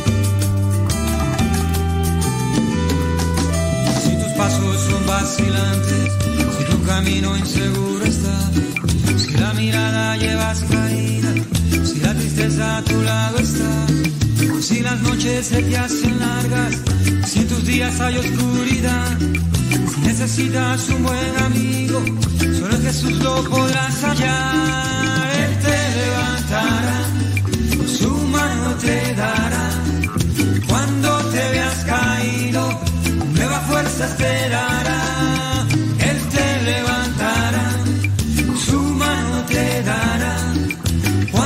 Te veas caído, nuevas fuerzas te dará el Señor, el Señor. Cuando te veas caído, nuevas fuerzas te dará.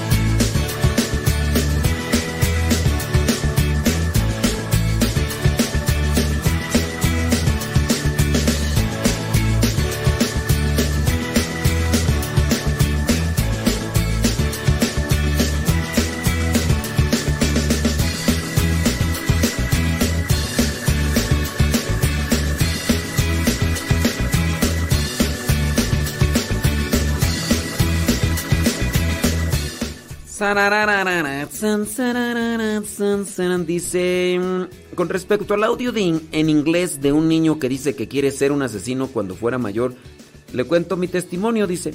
Cuando mis hijos estuvieron en la primaria hubo en Piedras Negras, Coahuila, la tristemente famosa masacre de, de Allende. Incluyo toda la región de la norte de Coahuila. Y cuando mis hijos pasaron a secundaria, los profesores le preguntaban a los alumnos qué querían ser de grandes. Mis hijos me dijeron que algunos de sus compañeros comentaban que querían ser sicarios. Muy triste la situación. Pues sí, hay niños sicarios. Hay niños sicarios. Y todo esto también pues por la cuestión de lo que se ha promovido y propagado en, en internet, en la música.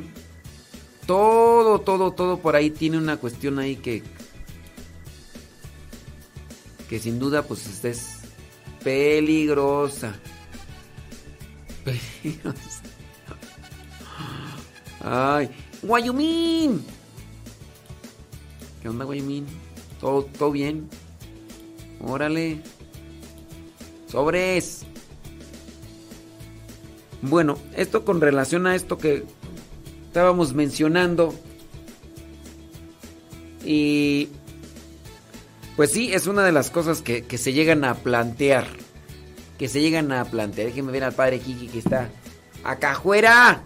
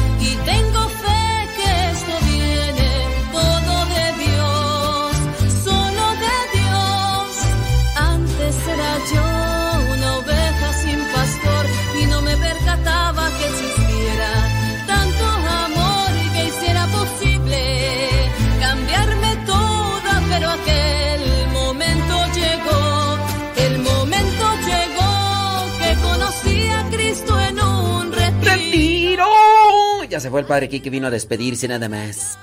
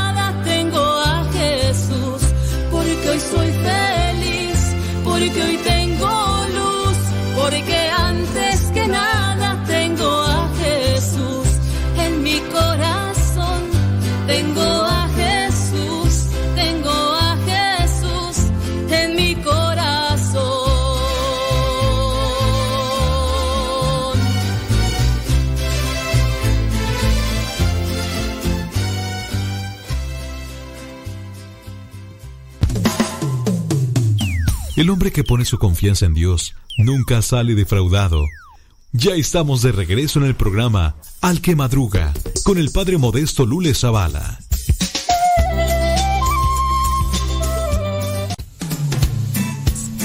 Ya son las 10 con 30 minutos de la mañana. Eh, dice por acá, ¿qué puedo hacer porque tengo como 20 años sin confesarse? Dice que tiene años, 20 años sin confesar. Mi recomendación es que vayas a un retiro. Aquí en esta casa donde estamos hay retiros de dos días. Busca un lugar donde haya un retiro. Pero un retiro así de, de bien, ¿no? No, no de esos así de, de mediodía. Esos de mediodía, digo, son buenos. Pero lo mejor es que sean así de, de más tiempo, ¿no? Sí, es- eso vendría a ser lo mejor. Lo mejor de todo. A pesar de todo. De todo lo mejor que tengo. Ve un retiro y unos dos retiros y vas apuntando lo que encuentres en tu vida como pecado. Que déjame decirte que pues hay personas que incluso dan pláticas, predican, pero no se confiesan como debería. Porque en su corazón está más arraigado el pecado que, que el deseo de santidad.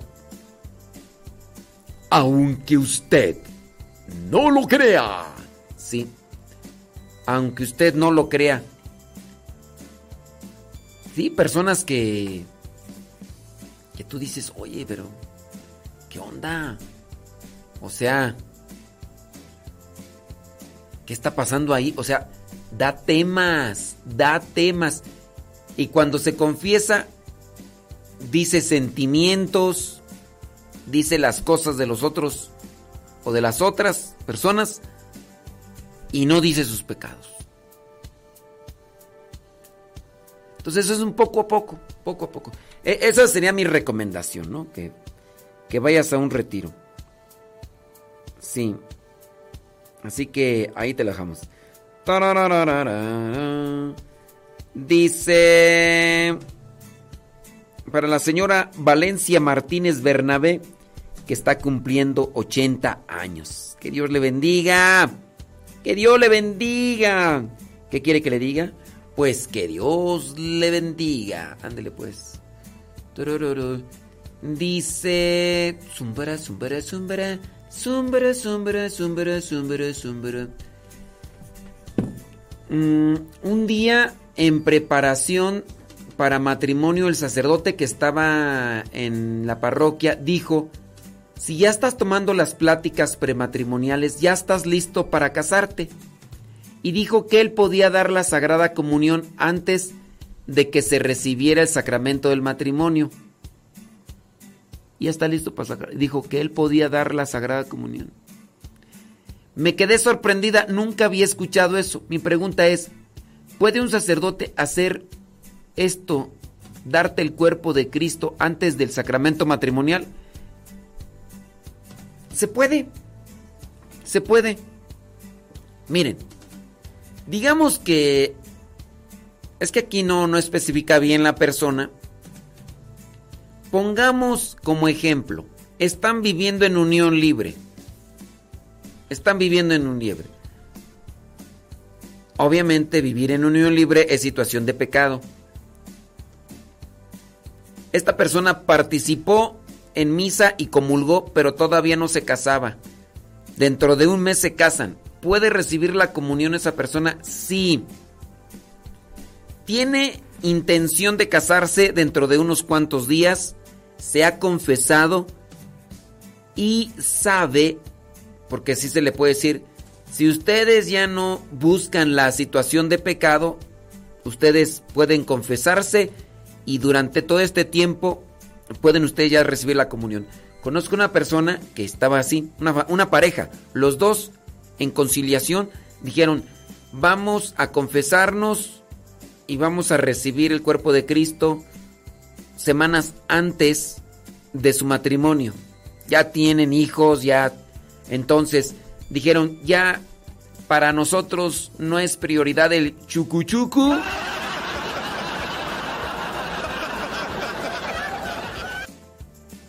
Y entonces dijeron, podemos abstenen, abstinencia de chucu chucu. Y sí, de poder, sí se puede. Porque van a evitar la situación de pecado y la es aquí en esta cuestión bajo con, bajo condición de que ya pronto van a casarse. Aquí es bajo propósito de intención. Ya pronto se van a casar, ya está establecido, faltan dos semanas para casarse, pero ellos ya les urge, les urge recibir a Cristo. Pueden, pueden, pueden. Con relación a la persona que tiene 20 años sin confesarse y todo eso, vaya a unos retiros. Y prepárese con un examen de conciencia, busque por ahí algunos... Porque no solamente es leer un examen de conciencia en internet, es poner a remojar poner a remojar el alma. Poner a remojar el alma y ahí analizar la situación para que pueda darse esa concientización de los pecados y después confesarse bien, sacar todo. ¿Sí? Ándele pues. Ándele pues. Saludos. Ya no lee mis mensajes. Ya no lee mis mensajes. Dios lo bendiga. Me encanta su programa, su humor y sus enchiladas que se da. Cuídese, ánimo.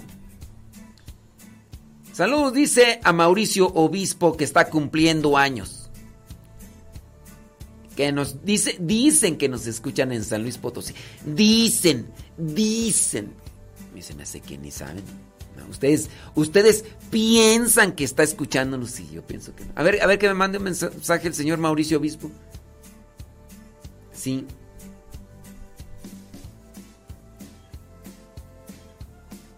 Sí, sí, sí. Sí, con base al examen de conciencia, ¿qué es un examen de conciencia? El examen de conciencia no es leer eh, en sí una lista de pecados, es exponer el corazón ante la presencia de Dios para analizar nuestra vida. Remarco el, re- remarco el caso de personas que sé que están dando pláticas prematrimoniales, catequesis y no se confiesan bien. Por eso les digo que no necesariamente es tener una lista de, de para hacer un examen de conciencia, es realmente una exposición del alma ante la presencia de Dios para que se puedan acomodar los pecados.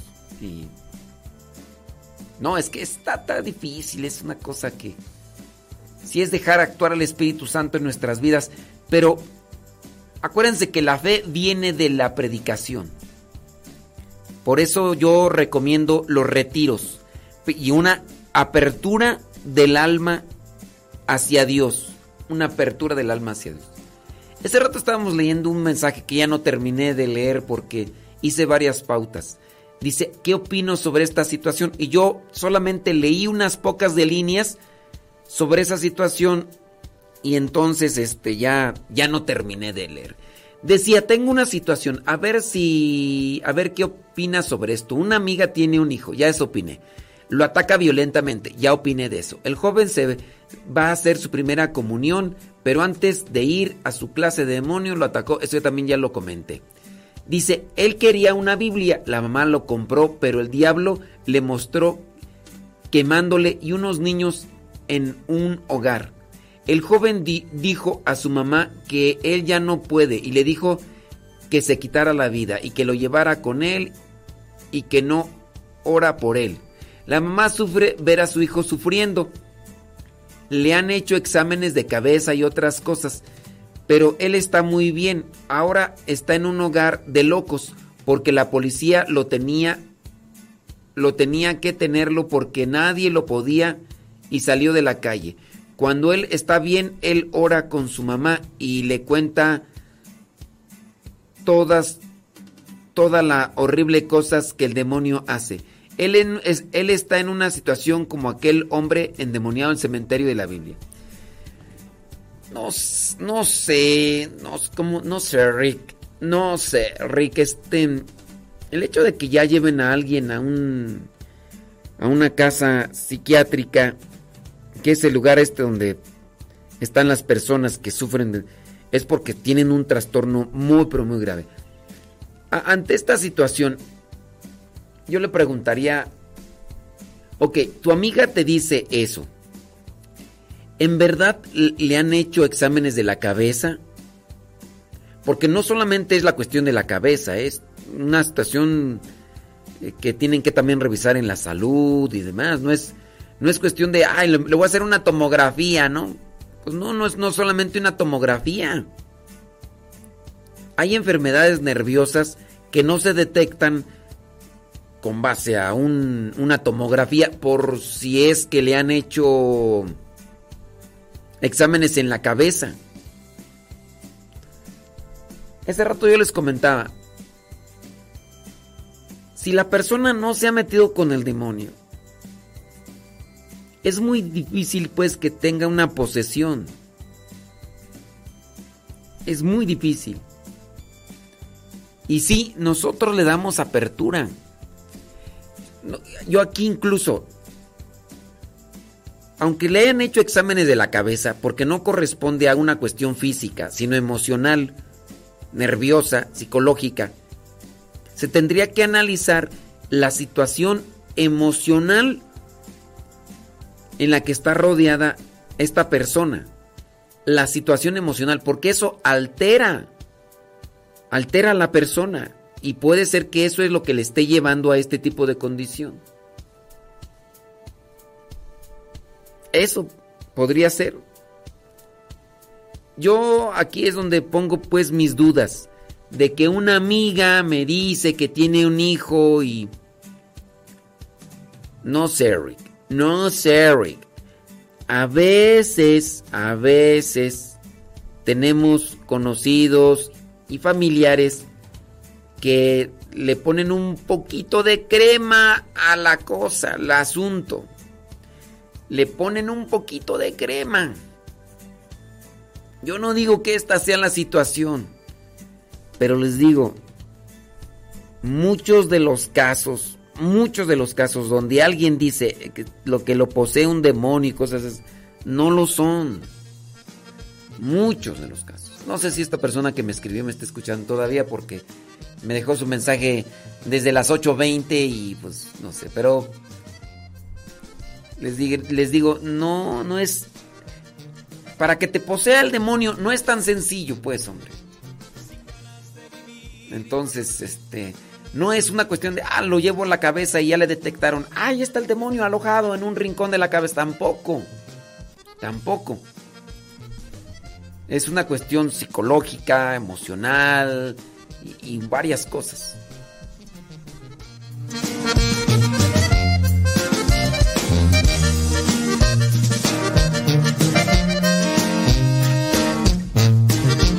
Sin ganas de vivir, llego a vivir aquel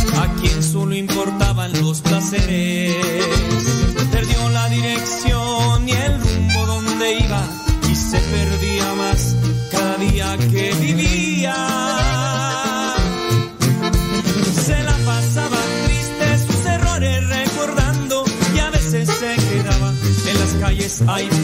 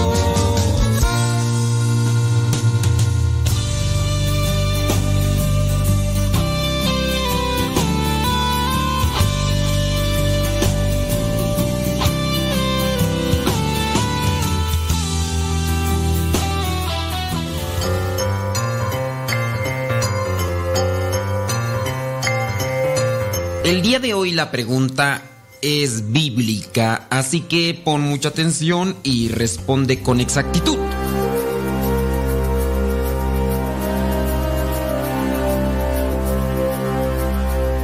La pregunta es la siguiente. ¿Cuántos años tenía Jesucristo cuando se perdió en el templo? ¿Te acuerdas de ese pasaje? Jesucristo se pierde en el templo y sus papás lo estaban buscando. ¿Cuántos años tenía Jesucristo cuando se perdió en el templo? ¿Tenía 10 años? ¿Tenía 9? ¿O tenía 12? ¿Cuántos años tenía Jesucristo cuando se perdió en el templo? ¿Tenía 10? ¿Tenía nueve o tenía doce?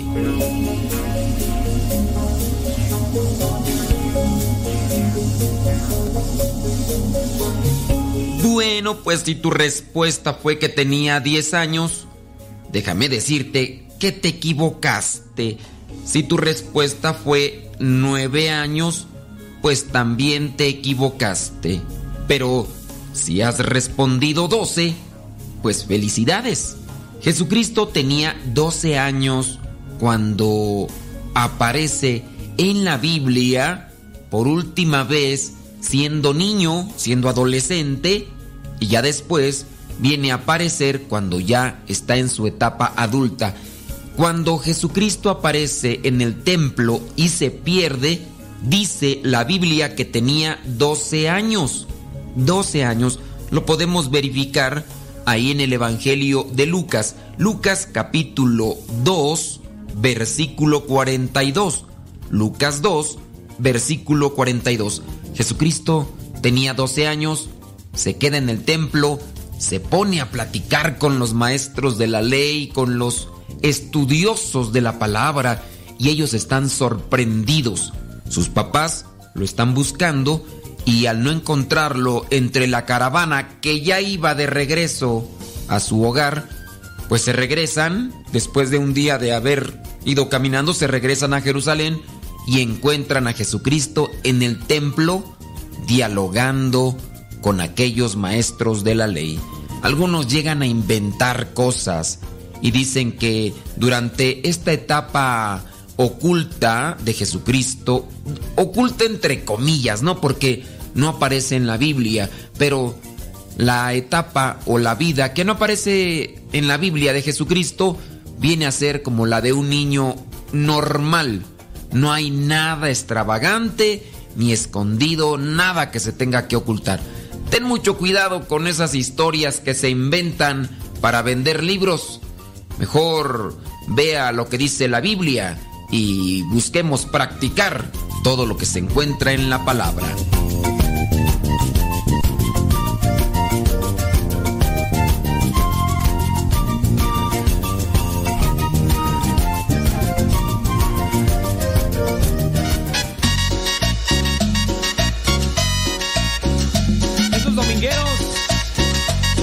Que les encanta ir a misa, donde nos encontramos con el mero mero Jesús Eucaristía. ¡Vámonos! Cada domingo que me levanto y voy a misa, me preparo y tengo listo mi corazón. Quiero encontrarme con el Señor en la Eucaristía y salir de su casa lleno de amor.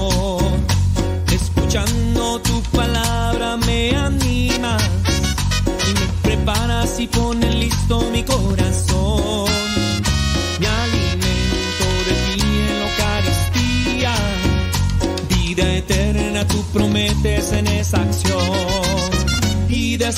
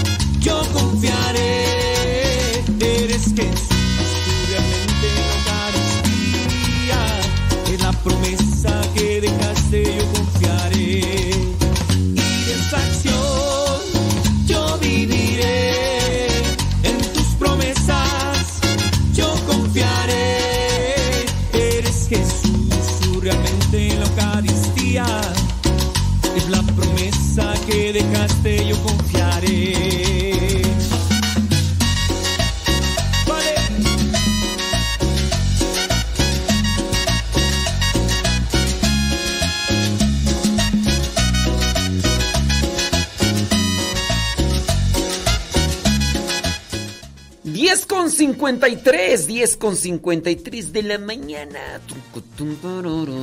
¿Quién sabe entonces que esta persona en... eh, yo pienso que ya no nos escuchó, ¿verdad?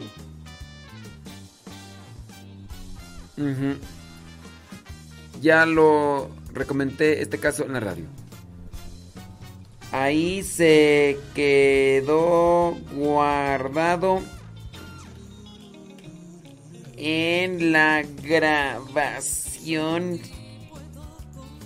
En la grabación para que lo vuelvas a escuchar. Muy bien. Bueno, este eh, eh, cuando las personas nos escriben desde esa línea de una amiga me dijo, una amiga me dijo, ¿no? Y pues les digo, o puede ser que la amiga le eche mucha crema a sus tacos, o puede ser que no hayan revisado bien ahí la, la situación del caso. Pero bueno, es, me pidieron mi opinión, esa es mi opinión. Saludos a Kevin. Kevin Fernie, allá en Morelia, Michoacán. Con todo, con todo. Dice por acá... mm, ¿Es correcto tener la cruz del Cristo de lado? No sé. Miren, eh, por ahí salió un sacerdote diciendo que que el Cristo, que la serpiente y que no sé qué y que no sé cuánto. No sé si este sacerdote, ese sacerdote que hizo el comentario de la cruz se presenta como exorcista también tú. Es que no me acuerdo. No me acuerdo. A veces los artistas, a veces algunas personas, se les viene a la mente una idea, incluso dentro de las cosas religiosas, y la plasman. De repente viene un sacerdote y dice, No, miren, no conviene tener este Cristo porque este Cristo es del diablo. Está una serpiente aquí, es una serpiente. Y bueno, ese, ese video se hizo muy viral. Se hizo muy viral. Yo no podría decir esa, esa cruz con un Cristo que tiene una cabeza ladeada. Es, es, es arte abstracto. Abstracto es de que eh, tienes que así como que sumergirte en una idea de para mirarlo más allá. Eso es una cosa difícil. René Ramírez, eh, por el mensaje pues que me envías, yo no sé si me estás escuchando o no, pero... eh, no sé, a mí se me hace que si tú tenías ese Cristo y te quedó la incógnita de que si es bueno no tener... A ver, ¿por qué uno tiene ese Cristo? Pues, pues muchas veces es solamente arte, ni siquiera es devoción. No es de que tú llegues y, ay, me voy a santiguar aquí enfrente. No, es a veces más bien cierto tipo de signo como arte. Muchos de nosotros tenemos imágenes en las cuales a las cuales no, no tenemos una devoción. Hay que ser sinceros. Yo, por ejemplo, aquí tengo eh, a un Jesús con unos micrófonos. Y no es de que yo ahí esté haciendo oración ante ese Jesús de, de, de los micrófonos. Yo no le hago oración. Lo tengo ahí como una cuestión más bien de de... ¿Cómo se le dice? Ay, es que traigo atorados muchos conceptos. Es una cuestión más bien de... Ay, de, de adorno, no, de... De, de escenografía. De escenografía y no es que... Ay, así también tenemos muchos signos religiosos que meramente son eh, así de, estéticos, no son así de devoción. Entonces, ese Cristo. Ahora, si tú quieres ser más radical, yo te diría, ¿qué significó la serpiente colgada del madero con Moisés? ¿No era una proyección de Cristo? Y no porque Cristo sea la serpiente. Pero dentro de lo que vendría a ser una proyección ahí, entonces se, me hace como que mm, muy dramatizado esta cuestión de, de mirar moros con tranchetes por todas partes. Entonces, no es así como que sea malo. Digo, a mí no me gusta, a mí no me gusta. No me gusta ese Cristo. Yo no lo ten- si me lo regalas, no sé, yo lo tendría por ahí, tampoco lo tiraría. Pero no es de que, ah, yo voy a comprar ese Cristo porque me gusta. Es, es más bien, yo veo una cuestión estética que devocional. No debemos de quedarnos tanto con las imágenes, porque si nos quedamos tanto con las imágenes, perdemos nuestra proyección espiritual. Y sí, miré ese video que se hizo viral. Un video que se hizo viral de si tener ese Cristo de lado es bueno o no. Ándele, pues bueno. Ahí está René Ramírez. Dice, yo no lo tengo, me preguntaron y en verdad no supe qué responder. Eh, esos Cristos más bien son estéticos. No, no son para fomentar una devoción. En realidad son, son pocos los Cristos que tenemos para fomentar una devoción. En realidad son pocos. Yo aquí tengo imágenes de Cristo y no es de que los tengan por una devoción, sino más bien es como una cuestión estética y si tú quieres hasta de una cuestión estética creadora de un ambiente. Al verlo, crea un ambiente de fe. No es una, una cuestión de devoción. Y exageramos, sí, por al quererle encontrar a, cualquier cosa en el camino de nuestra vida, quererle encontrar una, un simbolismo, una cuestión de fe. Bueno, señoras y señores, ya nos vamos. Ya nos vamos porque ya son las 11 de la mañana. Vámonos porque aquí espantan. Eh, al rato, después de las 12 seguimos. Después de las 12 seguimos acá con más. ¿Qué le parece? Ándele, Dios le bendiga, le acompañe. Se quedan con Pati Paco. Los que están ahí en Facebook y YouTube, vamos a cortar las transmisión. Pásense a Radio Cepa. Pásense a Radio Cepa si quieren seguir escuchando. Y ya después seguimos platicando, porque ahorita están llegando preguntas y demás, y ya después las tratamos de responder. ¿Cómo la ve desde ahí? ¿Cómo le quedó el ojo tirante y flojo? Órale, pues, hombre. Acuérdense también en YouTube y en Facebook. En YouTube y en Facebook, no, perdón. En Spotify y en iTunes busquen Modesto Radio. Tienes Spotify, tienes iTunes, tienes Google Podcast, busca Modesto Radio. Modesto Radio. Ahí también se están subiendo los programas por si después los quieren volver a escuchar. Sayonara, arrivederci, goodbye. Hasta el rato.